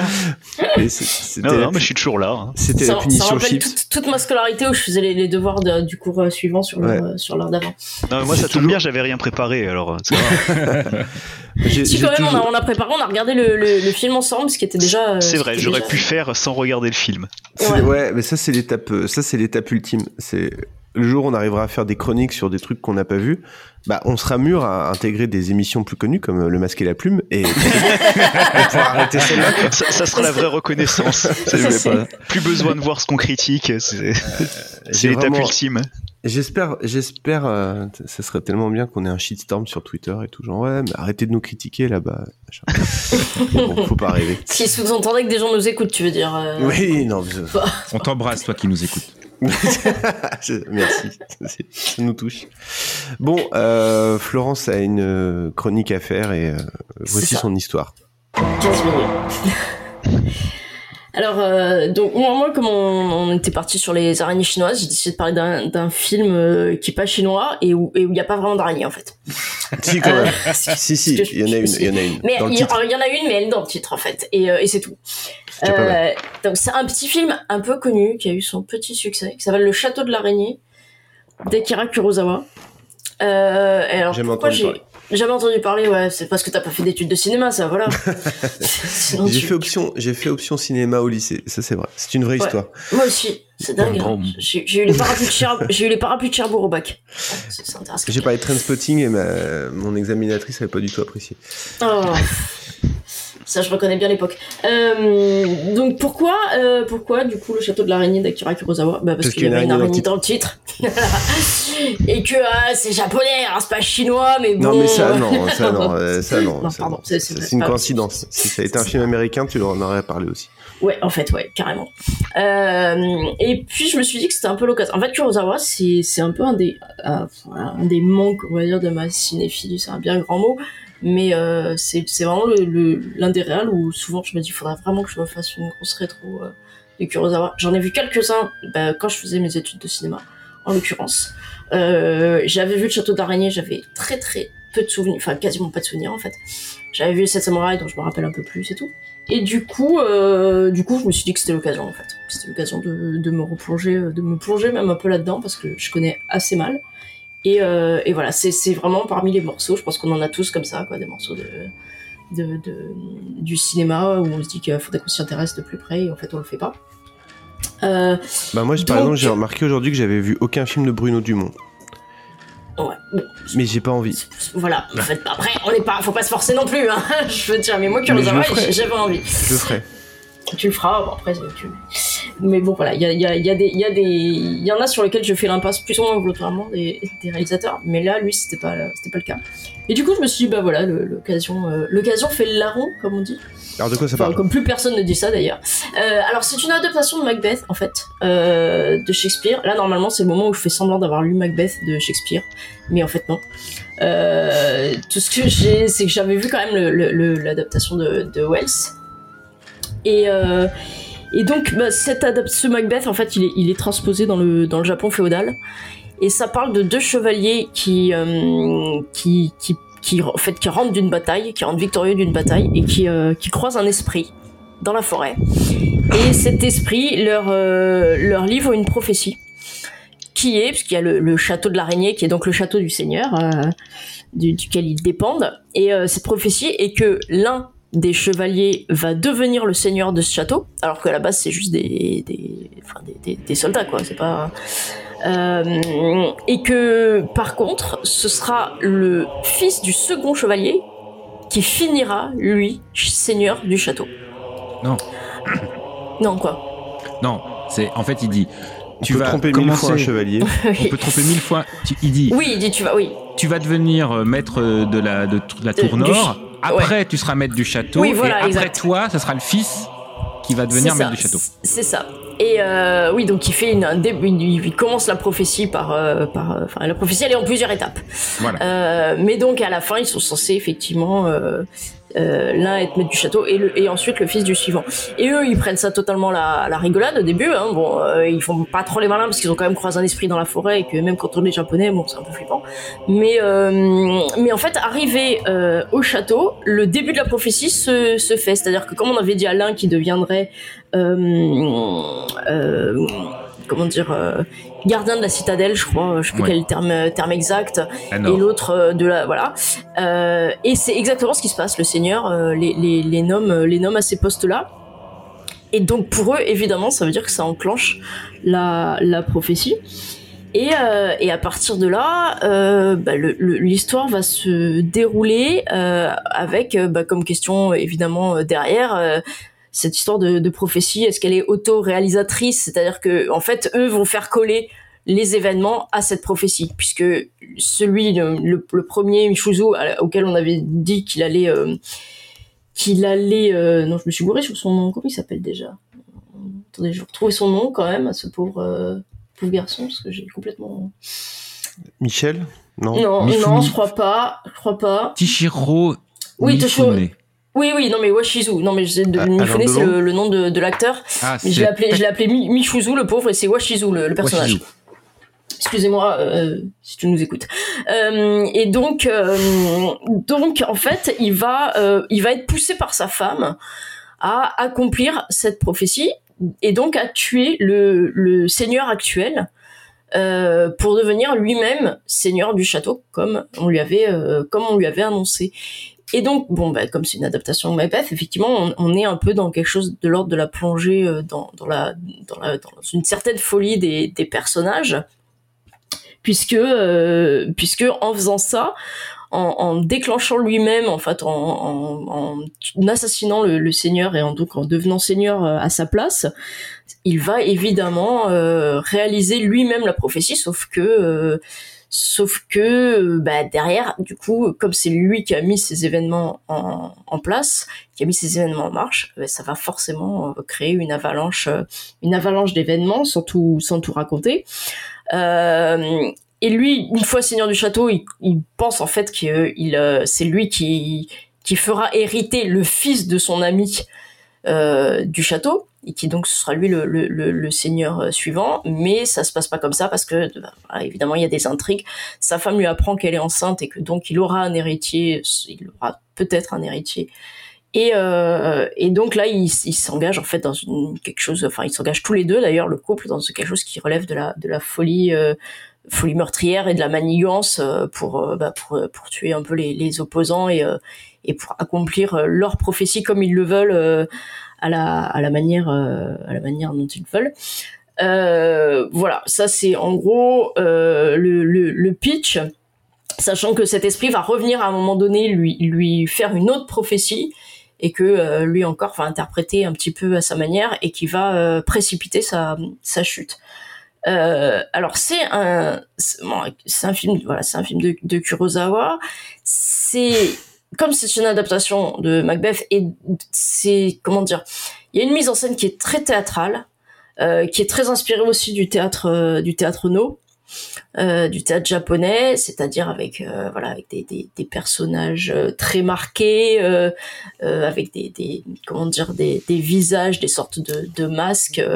C'est très, je trouve que c'est, enfin moi je suis bon, je suis quand même assez branché euh, culture japonaise, enfin autant que possible quoi. Mais le no c'est quand même, c'est un peu le, le euh, la dernière étape de l'évolution du du, du du de la du vrai appréciateur de Japon du Japon. C'est très dur à apprécier quand même quand on n'est pas de Ah la oui, non, moi culture je, tout. ah oui, non, moi c'est pas un truc. euh, Très je, compliqué, je- quoi, Ouais, ouais, non, mais complètement. Mais c'est pour ça que c'est pour ça qu'il y a des choses qui sont assez déstabilisantes euh, dans dans le film et, euh, et dans et dans dans, dans dans les films qui sont comme ça, qui font référence à des choses auxquelles Mm. euh, auxquelles on n'a pas du tout nous les les refs. Euh, alors après, au-delà de ça, euh, justement, moi je trouve que ça fait en partie le, le charme. Le, le film est, est fait, euh, il y a des décors extérieurs parce qu'il a été fait en partie en extérieur et en partie en studio, mais il a une, une esthétique vraiment particulière, c'est-à-dire que d'ailleurs tout le film est, est noyé dans une ambiance de, de brume, euh, voilà, qui, qui donne un aspect très euh, très fantasmagorique à, à tout. Euh, le jeu des comédiens, euh, il y a Mifune donc qui, est vraiment euh, qui a l'air qui a l'air complètement possédé à certaines à certaines scènes et il y a donc sa sa femme qui a un jeu très bah, qui est très très statique en fait qui qui bouge très peu et qui en même temps assène des, des phrases. Alors le, côté qui est moins repris du théâtre, c'est qu'il n'y a pas il y a pas d'aparté, il y a pas de grand monologue en fait. On est on est surtout sur du dialogue. Euh, moi d'habitude j'aime bien quand même globalement les cinémas euh, assez denses, assez foisonnants. Et là pourtant c'est euh, bon l'épure quand c'est bien maîtrisé c'est vachement bien quoi en fait. Mm. Et, et ce film-là, il est vraiment très épuré à tous les niveaux. Au niveau visuel, euh, on est, on est, voilà, on est vraiment dans trois unités de lieu euh, distinctes et très très peu de, bah, très très peu de décors de toute façon. Euh, et en plus, comme je disais, c'est ce décor qui est beaucoup beaucoup noyé dans la dans la brume. Euh, et il y a très peu de mouvements de caméra. Il y a assez peu de mouvements de, enfin, il y a pas assez peu de mouvements de comédiens. Il y en a parfois beaucoup et, euh, toujours euh, toujours bien bien utilisé, bien à dessin. Et parfois il y a des scènes, notamment avec la femme, où c'est très très statique pendant très longtemps. Et du coup, je trouve que ça donne une force au moindre mouvement de caméra, justement, au, au, au moindre à la moindre expression qui est euh, exprimée un peu plus fort que la précédente. Et euh, et je, je lui trouve euh, un charme un charme fou à ce film en fait. Je je sais pas je trouve qu'il a une, une ambiance superbe. J'adore vraiment son bah, son esthétique en fait. Chaque plan on sent qu'il est vraiment chaque plan il est il est il est millimétré en fait. Chaque expression aussi même même au niveau des dialogues hein, d'ailleurs chaque dialogue est vraiment euh, vraiment comment dire euh, chaque dialogue fait progresser en fait. Il y a pas il, parle pas sans arrêt hein, dans ce film. C'est un film est pas très très long qui fait dans les 1h40 je crois 1h40 40 50 par rapport à d'autres qu'a fait Kurosawa c'est c'est pas très très long. Mais euh, mais chaque euh, chaque dialogue en fait fait progresser le fait progresser vraiment le film vers la scène suivante. Et euh, moi je trouvais qu'à chaque fois on a envie de- bah, d'aller à la scène suivante en fait et de savoir comment comment les choses vont vont évoluer et euh, et voilà. Enfin moi c'est j'aime beaucoup ce film et, et j'aime beaucoup ce film de manière assez euh, c'est pas forcément le genre de film euh, que que j'aime en fait à la base. Bah, mais celui-là il est voilà celui-là je le trouve à part quoi. En fait, euh, comment dire Euh, Je pense qu'on on vieillit. C'est aussi simple que ça. hein. non, non, mais je sais pas. Mais moi, en tout cas, je sais que je suis de plus en plus. euh, Enfin, je, je discutais avec des euh, des amis euh, il y a pas très longtemps sur le fait que euh, je suis de plus en... j'ai toujours été hyper sensible au, au, au récit des films en fait aux histoires qui sont racontées dans les films euh, souvent plus que, que la forme même si je trouve que ça a pas de sens de le séparer parce que la forme et le fond se servent toujours mutuellement dans, une, dans un bon film, quoi. Bah, surtout quand c'est Mais- des films comme ça de, de, de, de réalisateurs pour qui euh, tout est, tout est vraiment pensé Bah, et c'est ça en fait, c'est que un silence, un- la composition d'un plan, ça fait aussi partie de la mise en, enfin ça fait évidemment partie de la mise en scène et, et c'est pas que, euh, enfin voilà, mais euh, mais je trouve que l'art de raconter une bonne histoire euh, correctement, c'est quand même euh, c'est extrêmement compliqué et euh, et on, le perd de vue, je trouve. Enfin, on, a tendance à l'oublier et euh, et il y a beaucoup. Enfin, moi, je trouve que c'est un gros problème de beaucoup de films qui sortent euh, depuis un moment et je trouve que il y a une qualité d'écriture qui s'est vraiment perdue depuis depuis un, depuis un petit moment, sans doute parce que je sais pas, parce qu'on on se dit que avec les effets spéciaux modernes, on peut tout faire et donc on on a un peu trop la tête levée vers euh, vers les étoiles de de ce que Oui, puis parce les que je pense qu'il y a une certaine adaptation à- au public ou à ce qu'on pense être le public, quoi. C'est-à-dire Oui. qu'on considère que les gens maintenant, euh, voilà, sont beaucoup plus speed et euh, ont tendance à zapper, ont tendance à. Donc peut-être qu'il y a une espèce de, bah, aussi là mais- aussi de prophétie autoréalisatrice, c'est-à-dire qu'à un moment donné, Ouais. c'est ce qu'on se met à, à donner au public et du coup c'est Ouais, ce que le public est habitué à voir et euh, et etc. quoi. Mais les films sont hyper longs en même temps, c'est ça qui est curieux. Et les films sont très très longs pour pour pas grand chose. C'est très paradoxal. je- mais alors bon, que bref. je trouve que par contre le Château de Ranier raconte énormément de choses Je, je digresse. en assez peu de, de temps. Tant que tu dis pas verge, pardon. Euh, Je- oui. Je suis d'accord avec, euh, avec, euh, tout ce que vous dites. Et, et mon- ce que moi j'ai trouvé, dans, enfin ce que je trouve dans le château de l'araignée, c'est que certes l'histoire est super, mais putain ce que c'est beau quoi. Enfin il y a, Bah, y des plans, c'est il y a beau, des plans séquences de, de folie et des plans séquences avec des effets très très simples. Euh, je- on peut raconter le, le plan séquence de la de quand il rentre dans la dans la, la petite cahute de la de la sorcière, il rentre dans la cahute et il continue à avancer dans la cahute et la caméra recule et il n'y a plus la cahute. C'est un effet spécial, c'est juste deux techniciens qui ont bougé la cahute. hein. C'est ça. Et en même temps, c'est au milieu de, de plans assez statiques et tout. Et du coup, directement, ce mouvement-là, pff, tout à coup, il a une portée énorme, quoi. C'est-à-dire que ce, travelling, euh, ce travelling avant, ce travelling arrière est, est super. Je pense à une autre scène, je, je vais pas vous spoiler, qui se passe dans un, sort, euh, dans, moi, un, moi aussi. dans, un, dans un dîner, enfin dans un dans une cérémonie euh, avec un un, un, un long euh, un, long mouvement de caméra extrêmement lente, extrêmement ample et qui donne qui donne un poids. Et, euh, certes, le rythme, bah, c'est un film aussi de, de, de 57, donc forcément le rythme il a il a beaucoup changé. Mais il y, y a des il y a des scènes qui sont qui sont où on n'a pas besoin en plus d'esbrouf. Euh, tu parlais de brume, il y a une scène où à un moment euh, la, la forêt de l'araignée est connue pour être euh, pour être euh, on s'y perd très facilement et donc on va Oui, on va le voir labyrinthe, les, labyrinthes autour du, du château. En fait, on voit très peu de labyrinthes. Hein. Les scènes sont très très. Mais sauf qu'on on le, Sauf on le le vit, quoi. Ouais, on le sait. On ouais. le vit puisqu'on va voir, on, va voir qu'ils sont perdus dans la brume et on, voit qu'ils font des tours, ils savent pas où aller et en fait on comprend très bien. Il n'y a pas besoin de nous faire un plan extrêmement compliqué et euh, y a un travail sur le hors-champ euh, C'est ça. qui, qui est, qui est splendide. Et, y a, et moi, il y a autre chose qui m'avait, qui m'a, qui m'a, qui m'a, qui m'a, qui m'a un peu bluffé, c'est le travail aussi sur le son. Il y a des, on, on l'a dit, chaque dialogue est vraiment euh, léché, mais il y a aussi un travail sur. Il y a quelques scènes où il y a quasiment pas de son. Alors moi, il y, a- y un son qui revient, pardon, et c'est c'est, euh, évidemment volontaire et c'est obsédant. C'est euh, sa femme marche et donc elle a cette tenue euh, traditionnelle. Quand elle et, marche, et systématiquement, quand elle se lève, parce qu'à chaque fois qu'elle fait quelque chose, de toute façon, elle, elle euh, comment dire, c'est elle qui enclenche à chaque fois la suite du film, quoi, enfin la suite du, du récit. Et donc systématiquement, quand elle se lève et qu'elle marche, le seul bruit qu'on entend, c'est le, le frottement en fait de son de son euh, comment dire de son de son habit traditionnel qui, qui frotte et qui t'entends le tissu qui fait comme ça et ce bruit il emplit tout l'espace de la scène. Et, et il, à chaque fois il, il amorce en fait euh, il amorce quelque chose. Et c'est rien. C'est un, un, tout petit son qui est presque gênant. C'est à dire quand t'as tendance un peu à faire attends c'est quoi euh, c'est un peu énervant là genre euh, pourquoi pourquoi ça fait? Et en même temps ça ça emplit tout. Ça la met en mouvement à chaque fois. Enfin, ça va vraiment avec avec son mouvement et donc avec ce qu'elle va enclencher dans la suite du récit et tout.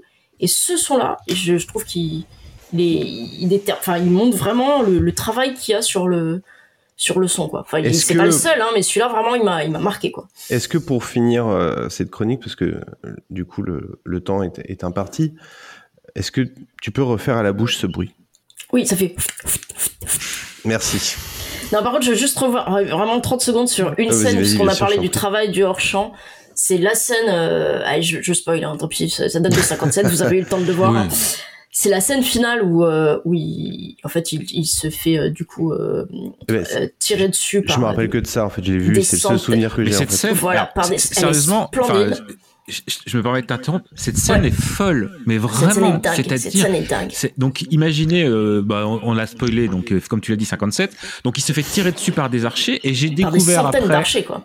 C'est des vraies flèches. c'est des vraies flèches, quoi. Et cette des scène est folle. Il y a un moment, tu te dis, mais c'est c'est incroyable comment ils ont fait. Et c'est Il a, il a un regard complètement halluciné Ouais, et, euh, je me et souviens qui, de ça, qui- ça m'avait qui- marqué, qui ouais. et alors tu- oui, ça prend encore plus de poids quand tu sais que c'est des vraies flèches, mais de toute façon, ça fonctionne vraiment. Bon, de toute façon, il est, lui, il est, il est possédé pendant tout le film. hein, je veux dire, le, euh, Mifune, il est vraiment, Bah, euh, pff, il, est, il est grandiose quoi. Et, et donc, euh, et donc effectivement, c'est des vraies flèches. Et, euh, et quand on le voit, alors parce que du coup, il y a une- quand on le voit en fait bouger ses, ses, ses, ses bras pour essayer un peu de, de, de se défaire de ses flèches, ça donnait aux archers euh, des indications sur les mouvements qu'il allait faire pour éviter de quand même euh, lui mettre vraiment une flèche, euh, une, une- vraiment une flèche dans la dans la tête. Et, et, et donc y a c'est- et cette scène, elle est elle est dingue parce que quand on parle du travail du hors champ. Moi, sur cette scène, je vois vraiment quoi. Enfin, je, mais genre, je vois la foule en colère, je vois le. Alors que ce que je vois, c'est lui qui regarde cette foule. Mais Mm. dans son regard et dans ben, et dans et dans le son aussi et dans et dans tout. le- Je veux dire, euh, c'est c'est vraiment comme si c'était filmé en chant contre chant, alors que c'est même pas. euh, c'est globalement pas le cas, quoi. Ouais, mais c'est- cette scène est folle. Mais après, il y a plein de scènes folles. Il y a des choses où euh, on, on parlait tout à l'heure dans, dans le film précédent qu'il y, y a des scènes iconiques, mais là, il y a tellement de scènes iconiques. La scène où euh, la femme va chercher le La poison, ouais, où c'est elle ouvre, qu'elle ressort là elle, du, elle du ressort noir. euh, avec- voilà, elle ressort du noir comme ça. Et juste avant, en plus, elle a, elle a un mouvement, tu l'as dit, avec sa robe, qui est, qui est une robe de cérémonie, parce qu'elle est toujours vraiment apprêtée, euh, prête à, à- à faire une cérémonie, et où elle se déplace comme ça. Et elle fait, ce, ce- ce- c'est pas, elle, c'est un peu la méchante du film. C'est elle qui va, qui pousse, euh, qui pousse à commettre l'acte. Et du coup, ce- cette lenteur, ce, ce truc, mais rajoute un- une angoisse, parce qu'en fait, on a toujours un peu le sentiment de se dire, non, mais il va quand même bien se rendre compte qu'il faut pas qu'il fasse ça. Enfin, Ouais, c'est c'est pas clair. bien. Et en fait, non. Et du coup, ça met encore plus d'angoisse. Et il y, il y a aussi euh, une scène qui, qui, qui, qui m'a marqué, c'est la fidélité. Il y a tellement de thèmes dans le film qui sont, qui sont évidemment donc le coup de faut jamais savoir l'avenir. hein. Ne- ne- si un jour on vous le propose, vous dites non. Faut pas savoir l'avenir, c'est mal. L'amitié aussi, et la, la, la, la, la filiation, le, pardon, tout ça. C'est, enfin, c'est, c'est, c'est vraiment, c'est vraiment magnifique comment euh, reprendre Macbeth et euh, en faire un, en faire un truc qui, qui, qui, qui parle toujours et ça parle encore. euh, Ça date de 57, ça parle. Ça part de 507 et en plus c'est genre dans le Japon euh, médiéval. Et C'est ça. Et pourtant les thèmes, je veux dire, ils sont, enfin effectivement, ils, comme tu dis, ils couvrent plein plein de choses et plein de thématiques euh, ben, et à la fois quotidiennes et et, euh, et actuelles et tout ça.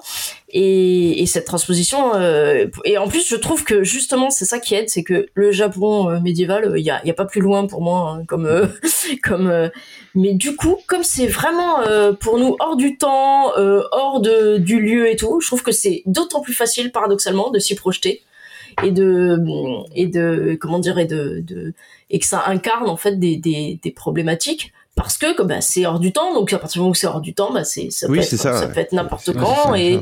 et c'est hors de lieu parce que les lieux bah voilà ils sont pas identifiables euh, enfin ils sont dans la brume ils sont alors oui on, ils disent à, à quel endroit ça se passe et tout mais je veux dire euh, ces lieux ils sont là ils pourraient être euh, dans un autre pays ça et du coup euh, du coup la projection elle est d'autant plus facile que c'est à la fois euh, Bah. nulle part et partout et que c'est à la fois euh, partout et tout le temps quoi De toute façon, c'est des. et- et- Pardon. Et- Non, vas-y, vas-y, Sylvain. Et en plus, je, je trouve qu'il y a, il y a aussi ce- tout ce truc sur, tu sais, où t'as as en plus la beauté des lieux, puisque c'est des lieux tout en bois qui sont super et c'est effectivement très statique. Et par exemple, il y a un moment où, au tout début du film, qui m'avait, ce qui m'avait gêné, c'était qu'ils savent pas tenir leurs chevaux. C'est-à-dire que quand ils sont sur les chevaux, les chevaux ils bougent tout le temps. Et tu fais non mais enfin pourquoi ils bougent tout le temps?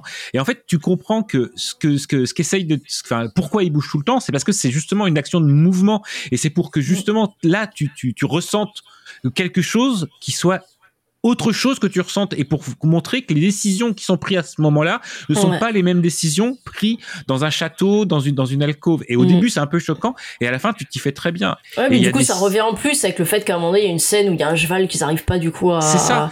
À monter. euh, donc ce qui avait l'air de rien au début, en fait, tu comprends que c'est dans une dynamique globale et que ça ça fait vraiment partie d'un tout quoi. C'est exactement, exactement. Puis le, le sens des ellipses aussi, où il y a, il y a plein d'ellipses, puisque ça se passe pas en, deux, en, deux, en deux minutes. Et en fait, où c'est- totalement fluide et où tu vois les gens qui partent et qui reviennent pour un enterrement, alors qu'en fait, dans les, dans les faits, il a dû avoir quatre jours, mais ça, ça, ça prend et ça passe crème. Et c'est et c'est vraiment, c'est hypnotique, on l'a dit, mais c'est aussi. euh, et déjà, ça fait du bien d'avoir un film qui se pose, hein, qui change pas de plan tous les 30 secondes, on va pas se mentir. Ouais. Et, Ouais. euh, et c'est euh, non non c'est c'est assez impressionnant. Je vous avoue que je connais très mal Kurosawa également. J'ai dû en voir deux ou trois et celui-là je l'ai revu comme je savais que tu allais en parler et j'ai pris une une petite claque. Ouais, j'aurais bien, pareil, j'aurais vraiment bien aimé le revoir. Je, je me souviens qu'il- je me souviens que de la fin, mais ça m'avait euh, beaucoup marqué. et- Et ils ont bien galéré en plus niveau réalisation euh, parce que effectivement moi au départ je me suis dit ouais ça a l'air d'être du studio puis je voyais qu'il y avait quand même des plans et ils ont ils ont ils ont ils ont monté des des parce qu'ils voulaient à tout prix les pentes du comment ça s'appelle du Mont Fuji en fait euh, en, en décor euh, pas tant pour la, la- le, le mont mais vraiment pour le- l'aspect ben, les pentes en fait parce que ça correspondait à ce que visuellement ils voulaient euh, à, des, des, des, des, des verticales, des horizontales. Enfin, des- et ils ont, ils ont vachement, vachement galéré à monter les, les décors là-dessus. Et, euh, et je pense que même la, la difficulté en fait du tournage, euh, bah, enfin à mon avis, ça a servi le truc au final Ouais. quand même. Et comme souvent d'ailleurs, euh, comme on disait, la, la facilité c'est quoi? Qu'est-ce que tu disais tout à l'heure euh, Euh, la facilité c'est la pire des contraintes. La liberté Ouais. c'est la La pire des liberté c'est la contraintes. pire des contraintes. Et, euh, et là, pour le coup, euh, je crois qu'ils ont, ils ont vraiment bien bossé avec leur, euh, avec leurs contraintes quoi. Bon, je vais devoir vous arrêter. Ouais, je comprends. Je suis désolé, mais... mais, mais voilà. Mm. Merci Mais en tout vois, cas. C'est ça, qui est- c'est ça qui est génial. Dans, dans- dans- tu vois, tu parlais tout à l'heure de cinéma, pardon, du coup je, je continue, mais tu parlais tout à l'heure de cinéma, d'art, d'histoire, etc. Là, on n'a pas parlé tant de l'histoire, des effets spéciaux, de tout ça, que de, de tout ce que ça nous a aussi fait, et on est vachement plus bavard que de dire Ah, mais tu te rends compte, à un moment, il y a un caméo de machin, quoi. Ouais, Ouais, bah ouais, je, je vois pas de quoi tu parles, mais je vois bien de quoi tu parles. Bah parce que du coup, c'est des films qui laissent plus exister le. Mais ça Bon, dépend. eh, le- le ressenti, là, il y a- quoi. il y a Euh, Toby T'as regardé à la fin Non. T'as regardé à la fin du générique s'il y a euh, Nick Fury qui recrutait Toshiro Mifune pour euh, pour monter une équipe. C'est parce qu'en fait, il y a le, l'ami là, tu sais. En fait, il, En fait, il pas vraiment. Et puis du coup, il, re- il Il revient. revient. Et puis... Ouais, en fait, il y a le teasing des 7 samouraïs à la fin. C'est ça, juste après. Bon, est-ce que vous voulez un, un jingle vénère ou un jingle Mais toujours. peace Ah pardon. tout- Ah, Ah, peace, peace, peace. Peace Bon, allez, peace alors. C'est un ancien, vous le connaissez. Bonjour. Bonjour. Est-ce Non, qu'il serait par hasard possible, je- j'ignore si ça existe, de consulter un fichier sur lequel il y aurait les noms et adresses d'anciens nazis établis au Brésil? Il y a forcément une, une amicale d'anciens nazis ou un club, une association? Mémorial nazi peut-être? En, en tout cas, on a réussi à parler de deux films japonais sans dire que c'était entre tradition et modernité. Franchement, on est les plus forts. Ah. Ah. Sur- Surtout que c'était vraiment le cas. C'était entre tradition et modernité. Non, mais t'as pas vu, on a juste esquivé le- l'expression soigneusement. Bon, moi je vais vous parler de. Alors attendez, je- je, mets le chrono parce que je le mets pour vous, je le mets pour moi. Euh, mais moi, comme je suis bien à l'arrache à ma présentation, je pense que ça va être. Je vais sûrement avoir du mal à tenir un quart d'heure en fait. Euh, en même temps, il n'y a pas, il y a pas d'obligation. hein. Bah, moi je pensais pas faire un quart d'heure sur euh, Hiruko donc. euh, Ouais, mais euh, écoute, euh, c'est euh, Imagine Random Culture Club. Surtout qu'après, on a un tirage au sort à faire, donc euh, c'est pas tout ça, mais on n'a pas le temps de niaiser. Euh, en fait, donc, moi, vous. Enfin, donc, araignée. Alors, moi, je suis vraiment parti bille en tête sur les araignées. D'ailleurs, je, je m'étais dit, il y a forcément quelqu'un qui va faire un film avec des araignées géantes. Tu sais, genre un, un truc genre Arakatak ou je sais pas, enfin, un truc. Et bon, alors Iruko, ça s'en rapproche un peu quand même, mais c'est pas, c'est pas, c'est pas non. Enfin, je veux dire, on n'a pas fait de film d'araignée, quoi. De, de, non. de trucs de Non, base pas films. Non, parce Spécialement, qu'on n'est jamais là où on nous attend. Hein. Non, c'est vrai. C'était On trop aurait- évident. On aurait pu faire Starship Troopers, mais j'ai l'impression quand même que tout le monde a vu Starship Troopers. En tout cas, les gens qui nous écoutent, je pense qu'ils ont vu Starship Troopers. Peut-être qu'il y a un public plus jeune qui n'a pas vu Starship Troopers, mais je pense que ce public plus Mais jeune ils là nous ne, ne nous écoute pas. Oui, puis c'est quand même un façon. qui fait, qui fait, qui fait, enfin, qui fait l'apologie du nazisme quand même. Ah, c'est toujours nous les nazis qui avons le mauvais rôle. Exactement. On peut pas passer là un peu. euh, À autre chose. Euh, donc, euh, donc bref, euh, donc voilà. Bon, euh, donc euh, moi j'avais, j'ai- et puis, alors, moi j'ai un problème avec euh, les, j'ai un problème avec les films d'araignées, des histoires d'araignées tueurs, tueuses, pardon. C'est, moi j'aime les araignées. Bah, c'est une créa- une créature que je ne tue jamais les araignées. Je, je les mets dehors. J'ai un petit appareil exprès pour les attraper et les mettre dehors. C'est c'est vrai, c'est une vraie histoire. Là où, Et- là où son chat peut les dévorer euh, en toute quiétude.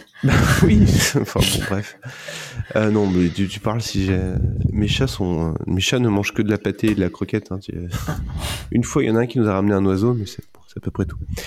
Donc, euh, donc bon, voilà. Et alors, je me suis dit, mais il y, y a quand même des romans qui doivent parler d'araignées, quoi. Je sais pas, ça doit, ça doit exister. Et ben, pas tant que ça. Bizarrement, j'ai cherché. euh, alors, il y avait le Spider de Cronenberg, mais j'avais vu le film, ça j'avais pas envie de me replonger là-dedans en fait c'était tellement glauque euh, tout enfin maladie mentale et tout je sais pas j'avais pas envie Euh, du coup j'ai jeté mon dévolu sur un ah, pour le coup un truc un livre d'araignée géante qui s'appelle Don't Move et c'est sur des campeurs qui se font attaquer par une araignée géante préhistorique et euh, Porteuse de droite. J'ai j'ai failli. Euh, oui, mais c'était sûr. C'était sûr. Et alors j'ai j'ai lu, j'ai lu, enfin j'ai audio lu, euh, j'ai audio, j'ai écouté, lu écouté euh, Don't Move en anglais. Et putain c'était c'était pas bon quoi. Donc euh, ouais, non c'était vraiment pas bon en fait. Donc j'ai- j'ai donc en fait juste en fait la meilleure partie du livre si je puis dire euh, c'était hyper prometteur quand même au départ parce que c'était une bonne vieille histoire simple un groupe de campeurs euh, tu sais, moi j'aime bien ces histoires où t'as un groupe et puis chacun incarne un peu un, archétype. Alors t'avais le, la, l'héroïne, le, per- le- le personnage principal qui est une femme, euh, qui est une, femme meurtrie parce qu'elle a vu, elle a vu sa fa- son mari et son et son enfant euh, mourir dans un accident de manège. Alors dit comme ça, ça, ça paraît drôle, mais c'est un accident de manège, bon. Mais c'est assez glauque dans le truc. Elle les voit, euh, Pardon. c'est horrible. Elle les voit mourir dans d'atroces souffrances. Enfin, c'est c'est dégueulasse. En plus, il y a plein Ouais, de gamins a qui, fait les gros- qui euh, meurent. les grands euh, huit, quoi. Bref, mais tu sais, en plus, ça, dit comme ça, ça me fait. Enfin, je sais, ouais, on dirait un peu un sketch, quoi. Genre, mort dans un accident de manège. Mais bon, bref. Et donc, c'est destina- destination finale. Hein, pour donc moi. après, ouais, mais complètement, mais avec un enfant, quoi. Et donc après, euh, elle part en camping avec ce groupe euh, là, avec le pasteur, euh, avec euh, un jeune, un jeune gamin, euh, et puis avec un, un dealer un peu hardcore, euh, tout ça, euh, un bad Sinon, boy. ils, ont, ils euh, ont jamais vu de, de film d'horreur, ces gens-là. oui, euh, c'est exactement ça, quoi. Donc ils partent à la campagne et euh, ils se font agresser, puis ils se font, ils se font poursuivre par une araignée géante qui, euh, qui va petit à petit bouffer tout le monde et à la fin il reste plus que, enfin désolé je spoil, mais je pense que personne ne le lira jamais. Et à la fin il reste plus que, il reste plus que elle et le et le dealer euh, badass. Et ça aurait pu être cool, mais en fait c'était c'était relou quoi. C'était ultra relou. Donc euh, je vais pas faire ma chronique dessus. Je vais juste vous dire que c'est Voilà. relou. Donc je me suis rabattu sur un autre truc qui, me- qui me hypait beaucoup plus, et c'est Anansi Boys.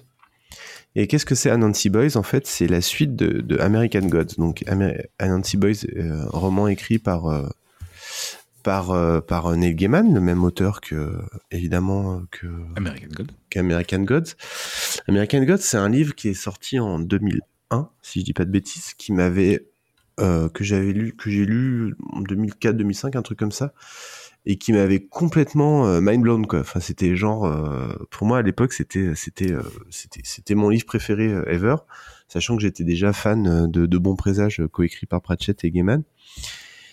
Et donc j'étais, j'avais à ce moment-là, j'avais pas donc à ce moment-là, c'est-à-dire il y a, un mois, j'avais pas relu American Gods depuis 2005. Et je me suis dit je vais lire un Anti-Boys parce que j'avais adoré euh, American Gods. Et, euh, voilà. Et, euh, et finalement, ça a été assez compliqué de lire un Boys parce que c'est alors un Boys, c'est un, c'est un, c'est une suite, mais c'est plutôt un spin-off en vrai. C'est censé se passer après les événements de American Gods, mais donc American Gods, c'est la guerre des anciens dieux, des nouveaux dieux aux États-Unis, euh, euh, qui, donc les nouveaux dieux de- des médias, des machins, des trucs, enfin de, la technologie, de la technologie en 2000, donc c'est un peu ça, ça a mal vieilli. Enfin, j'y reviendrai après. Et, euh, les anciens dieux, Odin. tiens, j'aurais dû mettre le, Monsieur Manhattan avec Willy Odin. Genre, ça, aurait bien marché. Là. Et et en fait, parmi les, parmi les anciens dieux qui sont aux États-Unis, il y a Charles Nancy qui est Anansi, qui est euh, le, un, dieu euh, d'Afrique de l'Ouest, le dieu araignée. Et euh, en fait, c'est une sorte de. On pourrait dire que c'est une sorte de Loki dans le côté, c'est un peu le dieu, c'est le dieu farceur dans le dans ce folklore-là. C'est le dieu, le dieu des histoires. C'est le dieu qui, qui a le pouvoir des histoires et qui a donc c'est un dieu qui a le pouvoir de raconter des histoires aux autres, de, de tendre des pièges aux autres, de leur faire des, euh, de leur faire des sales blagues, de les de les faire tourner en bourrique et euh, de leur raconter des histoires pour qu'il leur arrive des malheurs ou enfin voilà. Mais mais c'est pas, il n'est pas aussi malveillant que Loki. Euh, sachant que le, le Loki de la mythologie nordique est quand même moins malveillant que le Loki euh, de Marvel. Enfin, en tout cas que le, le Loki du début de Marvel qui devient gentil après. Bref, si vous avez vu la série. Et, euh, et alors, Anansi Boys, qu'est-ce que ça raconte? En fait, c'est Charles Nancy, Anansi, donc l'incarnation euh, contemporaine de, de Anansi, qui est un fils euh, qui, s'appelle Charles, mais qui se fait appeler Gros Charlie. C'est son surnom, alors qu'il est pas spécialement gros, mais c'est un surnom qui lui colle à la peau. Et donc Gros Charlie, il vit à Londres, euh, loin de son père, euh, qui- qui- qu'il a jamais pu supporter et qui pour lui n'est pas un dieu. Voilà, c'est juste son père et un père euh, qui s'est pas beaucoup occupé de, ses enfants, de, sa femme et de ses enfants. Et, en fait, un jour, son père, il apprend le décès de son père, donc il est obligé de retourner aux États-Unis. Et quand il revient à, Londres euh, après le- l'enterrement de son père, il va commencer à lui arriver tout un tas de, de, de cho- de choses étranges. Il est, euh, il est censé euh, euh, se marier avec sa fiancée, mais euh, les choses vont pas se passer exactement comme il faut. Et il a un frère qui va débarquer dans sa vie, un frère dont il a jamais entendu parler. Alors, je vais pas vous spoiler pour le coup, euh, parce que ça serait, ça serait dommage. Euh, mais en fait, le fond de l'histoire, c'est évidemment comment euh, ce gros Charlie, qui est tout emprunté, tout timide, tout timoré, qui, qui, a un peu les deux pieds dans le même sabot, va au fur et à mesure euh, des aventures qu'il va connaître, prendre confiance en lui, apprendre à, connaître, à se rendre compte que lui aussi, il a, des petits pouvoirs et, s'affranchir de, de ses, de daddy's issues, quoi. C'est très, euh, c'est un peu curieux parce que Neil Gaiman qui est quand même, alors j'ai pas tout lu de Neil Gaiman, mais j'ai quand même lu beaucoup de choses. J'ai lu beaucoup de, j'ai lu euh, tout, Sandman, j'ai lu euh, Mythologie nordique, j'ai lu d'autres romans. C'est pas trop un marrant d'habitude quand même, mais il arrive quand même à, faire l'humour. Et là, on sent qu'il a voulu tout mettre sur l'humour. Et en fait, c'est ça qui m'a un peu, c'est ça qui est un peu compliqué avec ce, bouquin, c'est qu'il essaye de créer une forme de, un peu de ça fait un peu humour sitcom bienveillant en fait. Je sais pas comment dire, mais c'est un côté très euh, des personnages euh, bien sympathiques, euh, pas trop. Enfin voilà, il y a pas, y a- il faut attendre très longtemps dans l'histoire pour avoir un vrai méchant qui va arriver et c'est même pas, il est même pas si méchant que ça. Donc bon, ce que moi, ce que j'ai surtout retenu de ce livre et qui est vraiment hyper intéressant, je trouve, c'est un peu cette plongée dans le dans un folklore qu'on n'a pas forcément l'habitude de, de, dont on n'a pas forcément beaucoup euh, l'habitude d'entendre parler, qui est ce folklore euh, donc Afrique, enfin surtout l'Afrique de l'Ouest, de ce dieu Anansi et de ce dieu donc qui, est à la fois le dieu euh, le dieu farceur, mais surtout le dieu des histoires. Alors ce qui est marrant, c'est que l'araignée là-dedans, on a du mal à voir quel rapport entre une araignée et enfin voilà la, la figure de l'araignée et, et le dieu le dieu un peu farceur comme ça, mais je sais pas, ça c'est, je, je, je saurais pas Tu vous dis expliquer. ça parce que t'as jamais une araignée qui a surgi à un endroit totalement improbable. C'est vrai que euh, ça peut être farceur une araignée quand même. Ah, Quand ça- carrément, hein. Ça, fait sursauter.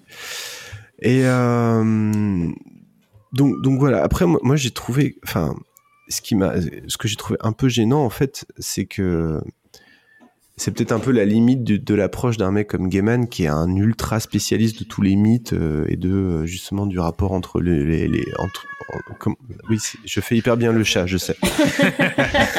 Et en plus je le fais en continuant à parler et, et, euh, qui est un ultra spécialiste de euh, que sont les mythes qu'est-ce qu'ils apportent dans la société humaine enfin voilà comment comment le mythe euh, nourrit la réalité comment la réalité nourrit le mythe etc enfin on est toujours dans ces thématiques là moi c'est un truc Comment qui me le, le vêtement et- nourrit les limites aussi. que j'aime et oui comment les mythes comment les J'ai mythes j'ai hésité, mais je. je- je- non non mais il fallait il fallait Là, là, là où, j'ai- par contre, là où j'ai trouvé que vraiment il y avait un gros problème, c'est qu'il y a zéro lecture sociale en fait dans tout ça.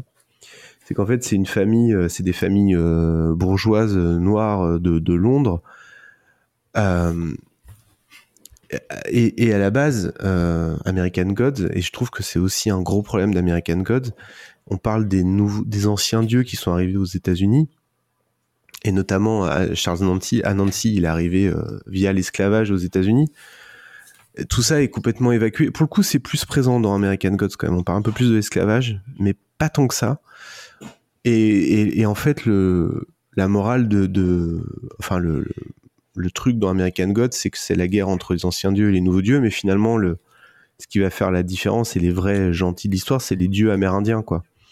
Et, euh, et même ça, c'est mal exploité dans American Gods. Et là aussi, je trouve que parler de parler d'un dieu qui est arrivé, enfin qui s'est retrouvé dans le monde occidental via l'esclavage, en mettant en scène des familles euh, noires bourgeoises de, de Londres, je trouvais que c'était c'est ça. Enfin moi ça me gêne en fait. Voilà. Ça me, ça me, ça me, je trouve ça compliqué d'évacuer complètement le côté social de, de l'histoire. Et, euh, et, donc voilà. Après il n'en reste pas moins que c'est un livre que, que, que, qui est sympathique. Enfin c'est quand même du, du Neil Gaiman il y a des il y a quelques passages qui sont qui sont qui sont assez drôles. Euh, c'est un peu longuet mais euh, mais voilà. Et, et alors le, le pour, pour finir un peu là-dessus je sais pas combien de temps il me reste mais il me reste 3 minutes 2 minutes. Euh, j'ai euh, du coup après avoir lu ça, j'ai relu American Gods. Et en fait, j'ai abordé American Gods en me disant putain, Avanti Boy, ça m'a quand même fait un peu chier.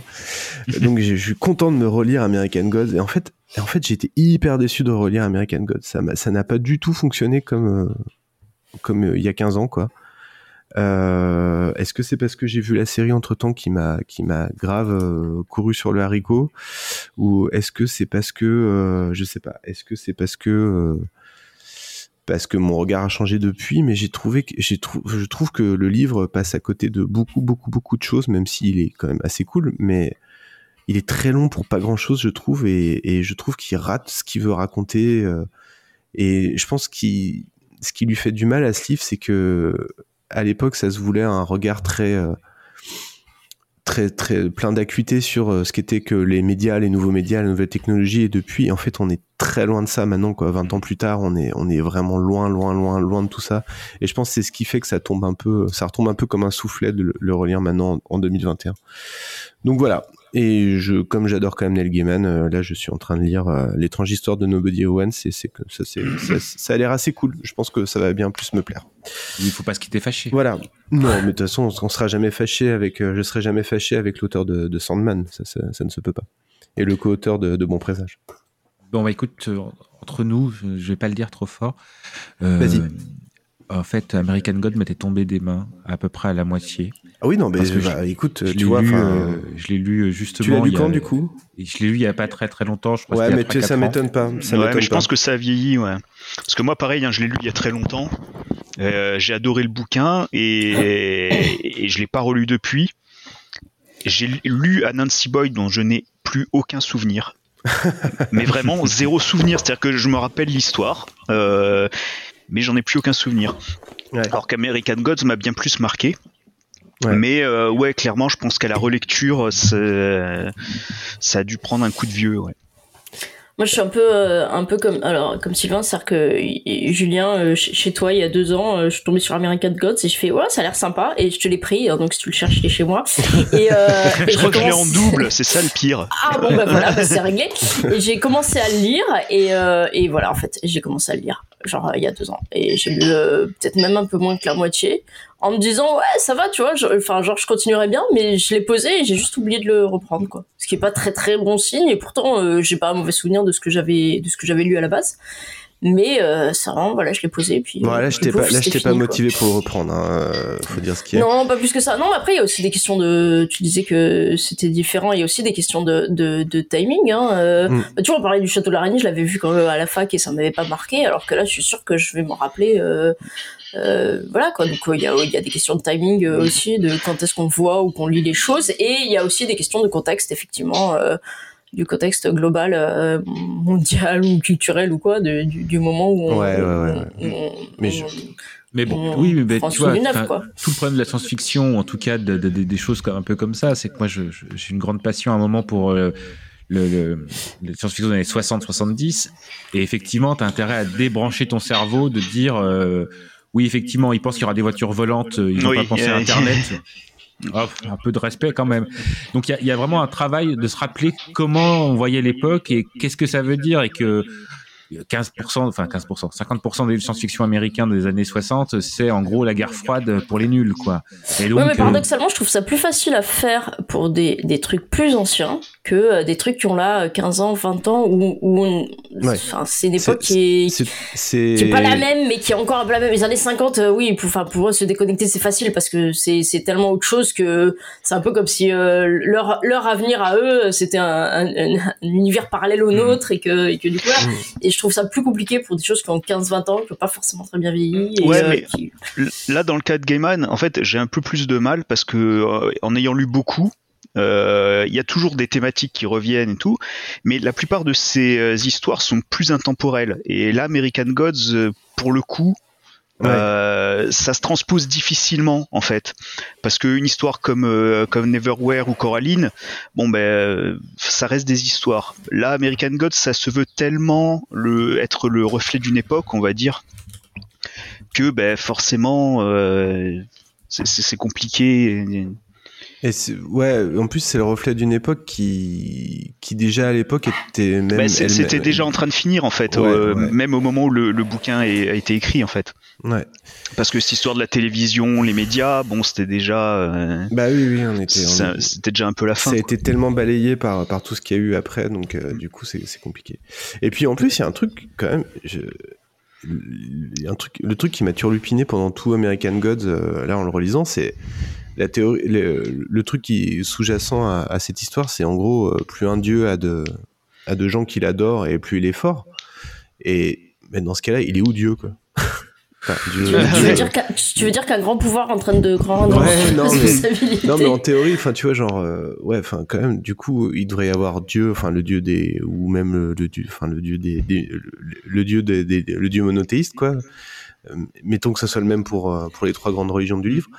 Euh, il devrait être ultra balèze Ah quand même. il est même super si- fort. Non, là au final Bah oui. c'est Odin, Il- alors il que part. Odin, euh, clairement, euh, on l'a un peu oublié quoi. Et, et du coup, euh, tu on, tu te dis mais merde. Et le Père Noël même, il devrait être super balèze. C'est le plus fort. Donc, ce serait, ce serait marrant de faire une émission, tu sais, où tu comparerais euh, qui est le plus fort entre deux personnages. Et on pourrait faire genre Dieu ou Père je- Noël. je dis ça, ça marcher. jamais. Mais j'en connais une où il y, a- il y avait eu un- une émission comme ça où il y avait eu un épisode sur Odin et, et euh, Zeus, c'est très instructif. Euh, voilà, bon, moi j'arrête là parce que euh, c'est pas c'est pas tout ça, mais on a un tirage au sort à faire. Donc euh, je vais vous faire écouter un, un- un jingle et après on fait on fait on passe au choix pot. Ou pas.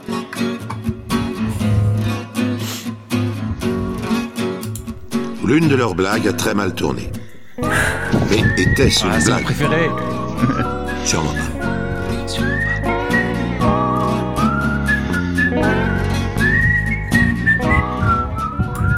Bon, euh, est-ce que vous avez chacun un article à mettre dans le choix pot Oui.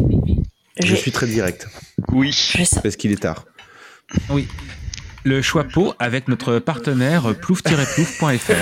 je sais pas le dire, mais excusez-moi, mais je vais sur ploufplouf.fr. Euh, J'ai toujours pas envoyé le mou- le- le- l'email au monsieur de ploufplouf pour savoir s'il veut bien être notre partenaire officiel. Si un de nos auditeurs connaît le monsieur derrière plouf-plouf.fr. Ah oui, je le connais, j'ai retrouvé son profil Paulin LinkedIn. Trognon. Oui, oui, oui, oui. Qu'on embrasse. J'ai trouvé son profil LinkedIn. Il habite à Annecy en plus. Euh, c'est quasiment un compatriote. Alors, dis-moi, qu'est-ce que, qu'est-ce que, euh, de, enfin, que, quoi? C'est quoi? C'est quoi ton chapeau? Bon, alors je commence. Alors j'ai j'ai pris le truc le plus le plus moins probable. Euh, dit comme ça c'est bizarre, mais je vous assure c'est ça. Je vous propose qu'on parle de Lassi Karonen. K-A-R-O-N-E-N, E qui est un rameur suédois qui est né le 17 mars 1976.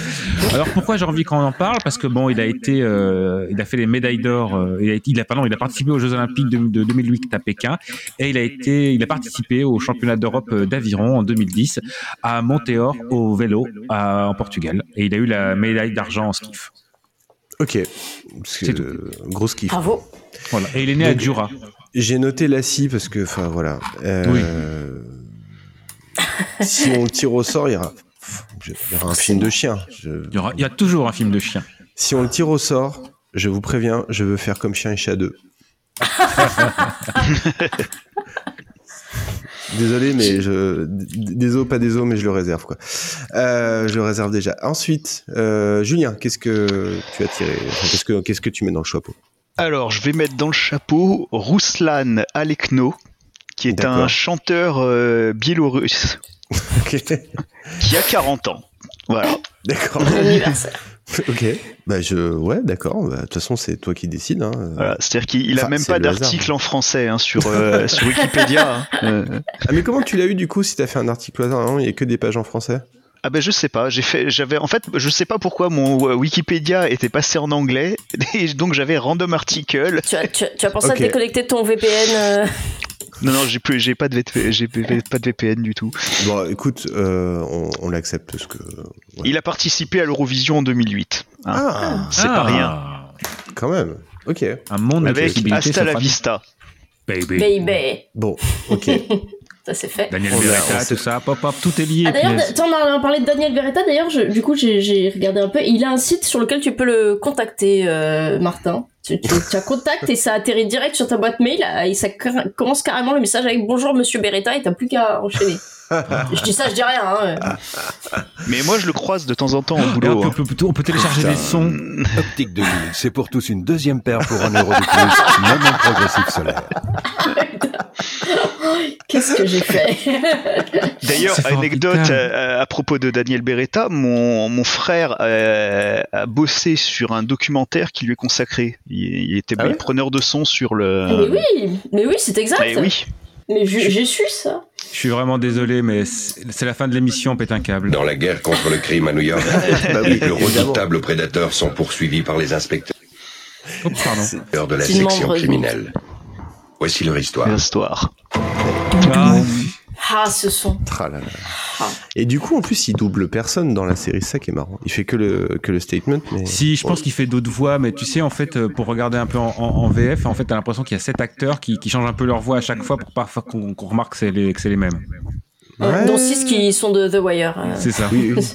Bon. Ça n'empêche, à, force, je vais me mettre à regarder Law and Order à cause de vous. Oui, Attends, moi j'ai commencé évidemment. à cause d'eux. Ouais. J'ai plus de vie sociale. Et là trois encore, que je suis pas sorti. Et encore, là, t'es, t'es, t'es- t'es- Criminal Intent, c'est, c'est, le, c'est la partie visible de l'iceberg. hein. Et par contre, il faut vite, vite vous refaire les 20 saisons de Law and Order parce que ça recommence dans 6 mois. Et sinon, vous 10 ans après la fin. Et vous comprendrez rien sinon. Euh, donc C'est à ensuite- Florence ce chapeau. C'est Ouais. à moi, c'est à moi. Donc, Alors euh, moi j'ai un peu hésité, j'avais le campus McDonald's, ça m'inspirait pas. J'avais Waltrud Wildfeld qui est une une femme politique allemande, mais le truc qui m'inspire évidemment, vous me connaissez, c'est que je suis tombée sur un vrai article pour une fois qui fait 12 000 pages, ce qui est rare, qui est femme pendant la Première Guerre mondiale. Oh putain. Ah. Et là forcément, Et pas je veux femme dire, des euh, années 80 du coup. non, et femme jusqu'au bout des seins non plus. Et euh, du coup forcément, Ou pas femme que j'aime. pendant la, bah, tu, enfin, je- tu pouvais les aimer non quand même les pauvres. Oui, non, Du mais. coup, euh, euh, est-ce qu'elles ont réussi l'amalgame de l'autorité et du charme ou pas? Euh, pendant la première guerre mondiale, je pense qu'elles avaient un petit peu d'autres chats à fouetter, mais euh, mais bon, euh, en tout cas l'article est super, il est hyper dense, il est hyper long et en fait qu'on le tire au chapeau ou pas, je vais je vais le lire euh, quoi qu'il arrive. En fait, parce qu'il a l'air super bien. Voilà, ok. voilà. Moi, j'ai, j'ai pas encore décidé. J'ai, alors, j'ai- moi, j'ai- je suis retombé sur une autre araignée chinoise, une autre. Donc, des- donc non, enfin ça suffit. Et j'ai le choix entre Luatex, un système de composition informatique utilisant le langage script Lua. Ouais. Et les émeutes de Gazi. L'émeute de Gazi en Turquie. Ah, moi, sinon, sinon comme proposition, j'avais le chant gaussien aléatoire. hein. Donc, euh, Euh, Ah, c'était random. c'était random. Bon, je vais, mettre, je vais mettre le langage informatique. euh, bon, voilà, si ça tombe là-dessus, on trouvera bien quelque chose. euh, je sais pas. On verra. On bon, trouve toujours. alors, je n'ai pas d'huissier, mais j'ai j'ai mon chat qui regarde mon écran et qui pourra vous, vous attester que je suis bien sur ploufplouf.fr en train de que c'est pas des conneries. Je peux, ouais, non, je peux vraiment pas vous montrer mon écran. Il y a rien à faire. Attendez, je vais prendre, une- je vais filmer pour vous montrer que c'est vrai. Et on le mettra, on le mettra sur Twitter. Et on le tu le mettra filmes sur en, Twitter. film en direct. Film en voyez- direct. donc voilà, je la preuve. Attends, hop. Voilà, la preuve. Euh, Lassie, Ruslan Alenko, femme que j'aime et euh, Louatex. Oui, j'ai marqué femme que j'aime, pardon. je- le, le respect est mort ce soir. Oh, putain, vous m'avez tout fait, hein. Ah, la vache. Ah, Je suis désolé. Lundi 20, jo- 20 décembre 2021, le respect est mort. bon, donc je puis sur tir, tir au sort. Attention, plouf plouf, plouf plouf, plouf plouf. Femme que j'aime a été tirée au sort. Ouais. Bravo. Ouais. Ça, c'est ma vengeance, hein, soyons très clairs. C'est clair, c'est Euh, Voilà. Est-ce se Euh, rajoute les trigger warning, euh, c'est pour les mecs. Hein, Est-ce qu'on euh, se rajoute une contrainte où en se disant on ne parle que de femmes du coup pendant pour le, ou que de trucs faits par des femmes?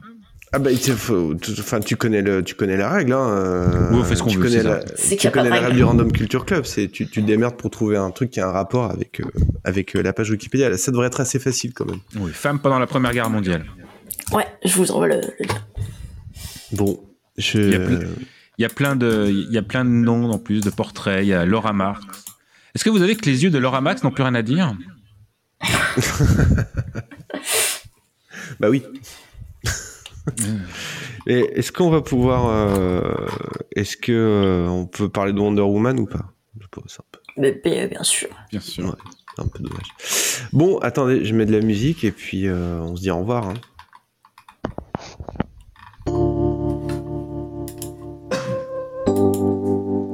C'est sur le portrait terrifiant de cet homme Martin Gamera. que se referme cette émission. Je vous remercie de l'avoir suivi et je vous donne rendez-vous prochainement sur cette antenne. Merci beaucoup. Où est-ce qu'on vous retrouve sur Twitter hein? Ah, Sylvain-S20B C'est ça. Et euh, sur Twitch de temps en temps, sur le Twitch de Froggy Delight. Dans ton et euh. Passion Cantine toujours aussi. Enfin, il faut que je refasse du camion. J'ai eu un petit Passion passage à vide de camion, plus d'essence à cause du- des prix, tout ça, c'était compliqué. Tu sais Voilà, qu'à cause et- de toi, si un, si un jour je change de boulot, mon critère numéro un, ça sera la cantine. hein. J'espère bien, j'espère bien, mais je- j'ose un, un jour espérer vous faire une spéciale cantine où je vous parlerai un petit peu statistique sur le- la restauration collective d'entreprise, parce qu'il y a beaucoup de choses à dire et ça sera un débat, je pense, fort, fort, fort, fort passionnant. Bah, j'en- Et du coup, on pourra manger euh, pendant et ce sera, ce sera encore. Sauf des chips, parce que les chips sont, sont interdites en milieu, milieu de cantine. Pour des raisons de sécurité. Ah, c'est bien dommage. C'est bien Euh, dommage. Julien, on te retrouve, on te retrouve où? T'es revenu sur Twitter, je crois. Oui, je suis absolument revenu sur Twitter euh, sous le pseudo de Jean-Mi Blanca. en hommage à notre cher euh, ministre de l'Éducation. Et au meilleur personnage de Street Fighter. Évidemment. Et Mike Hagan aussi, non d'ailleurs Oui, Mike mon pseudo temporel étant Mike Hagan, hein, puis l'idole, le meilleur des enquêteurs australiens quand même. Bon, Florence, on te retrouve aussi sur Twitter ou. euh, Twitter, ouais, F tout court. Et un de ces jours, on te retrouvera dans un podcast sur Miyazaki. Ouais, ouais, carrément, euh, un, de, ces jours. Dès que. On reviendra. En 2022, On normalement, si tout, tout se passe. Ouais, Ouais, c'est peu probable qu'on revienne en 2021. Non, non, Ouais. c'est mort. Et puis moi, vous pouvez me retrouver aussi sur Twitter, euh, je sais plus, Martin Gamera. Et, euh, et sinon, vous pouvez me retrouver en train de faire du, du Ouija pour échanger avec Pierre Belmar. Et sur, notre, et sur, et sur le Twitter du, du random, euh, n'hésitez pas à aller nous insulter et tout Ouais. ça. Si, si ça vous fait du bien, euh, franchement. N'hésitez pas à mettre des commentaires insultants sur iTunes aussi. Euh, ça aide. C'est, en fait, c'est hyper important parce que ça évite à d'autres personnes de, d'écouter le podcast in- par inadvertance. Et si on Puis peut il n'y a, pas de- éviter. et puis, y a pas de mauvaise publicité. Non, d'accord. Donc si on peut éviter à d'autres gens de, de tomber sur le podcast alors qu'ils ont rien fait de mal, bah je- voilà, ça vous le Et rendrez les service. playlists Spotify. Vous Et n'êtes pas obligé de nous écouter comme ça, vous pouvez juste écouter de quoi on parle. Ouais, et d'ailleurs, il faut.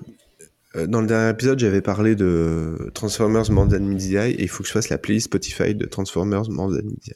J'ai pas assez Donc, parlé sur les réseaux sociaux de, de ce comics euh, incroyable. Pour l'instant, vous avez euh, Calexico, Jean-Yann, euh, je sais plus quoi.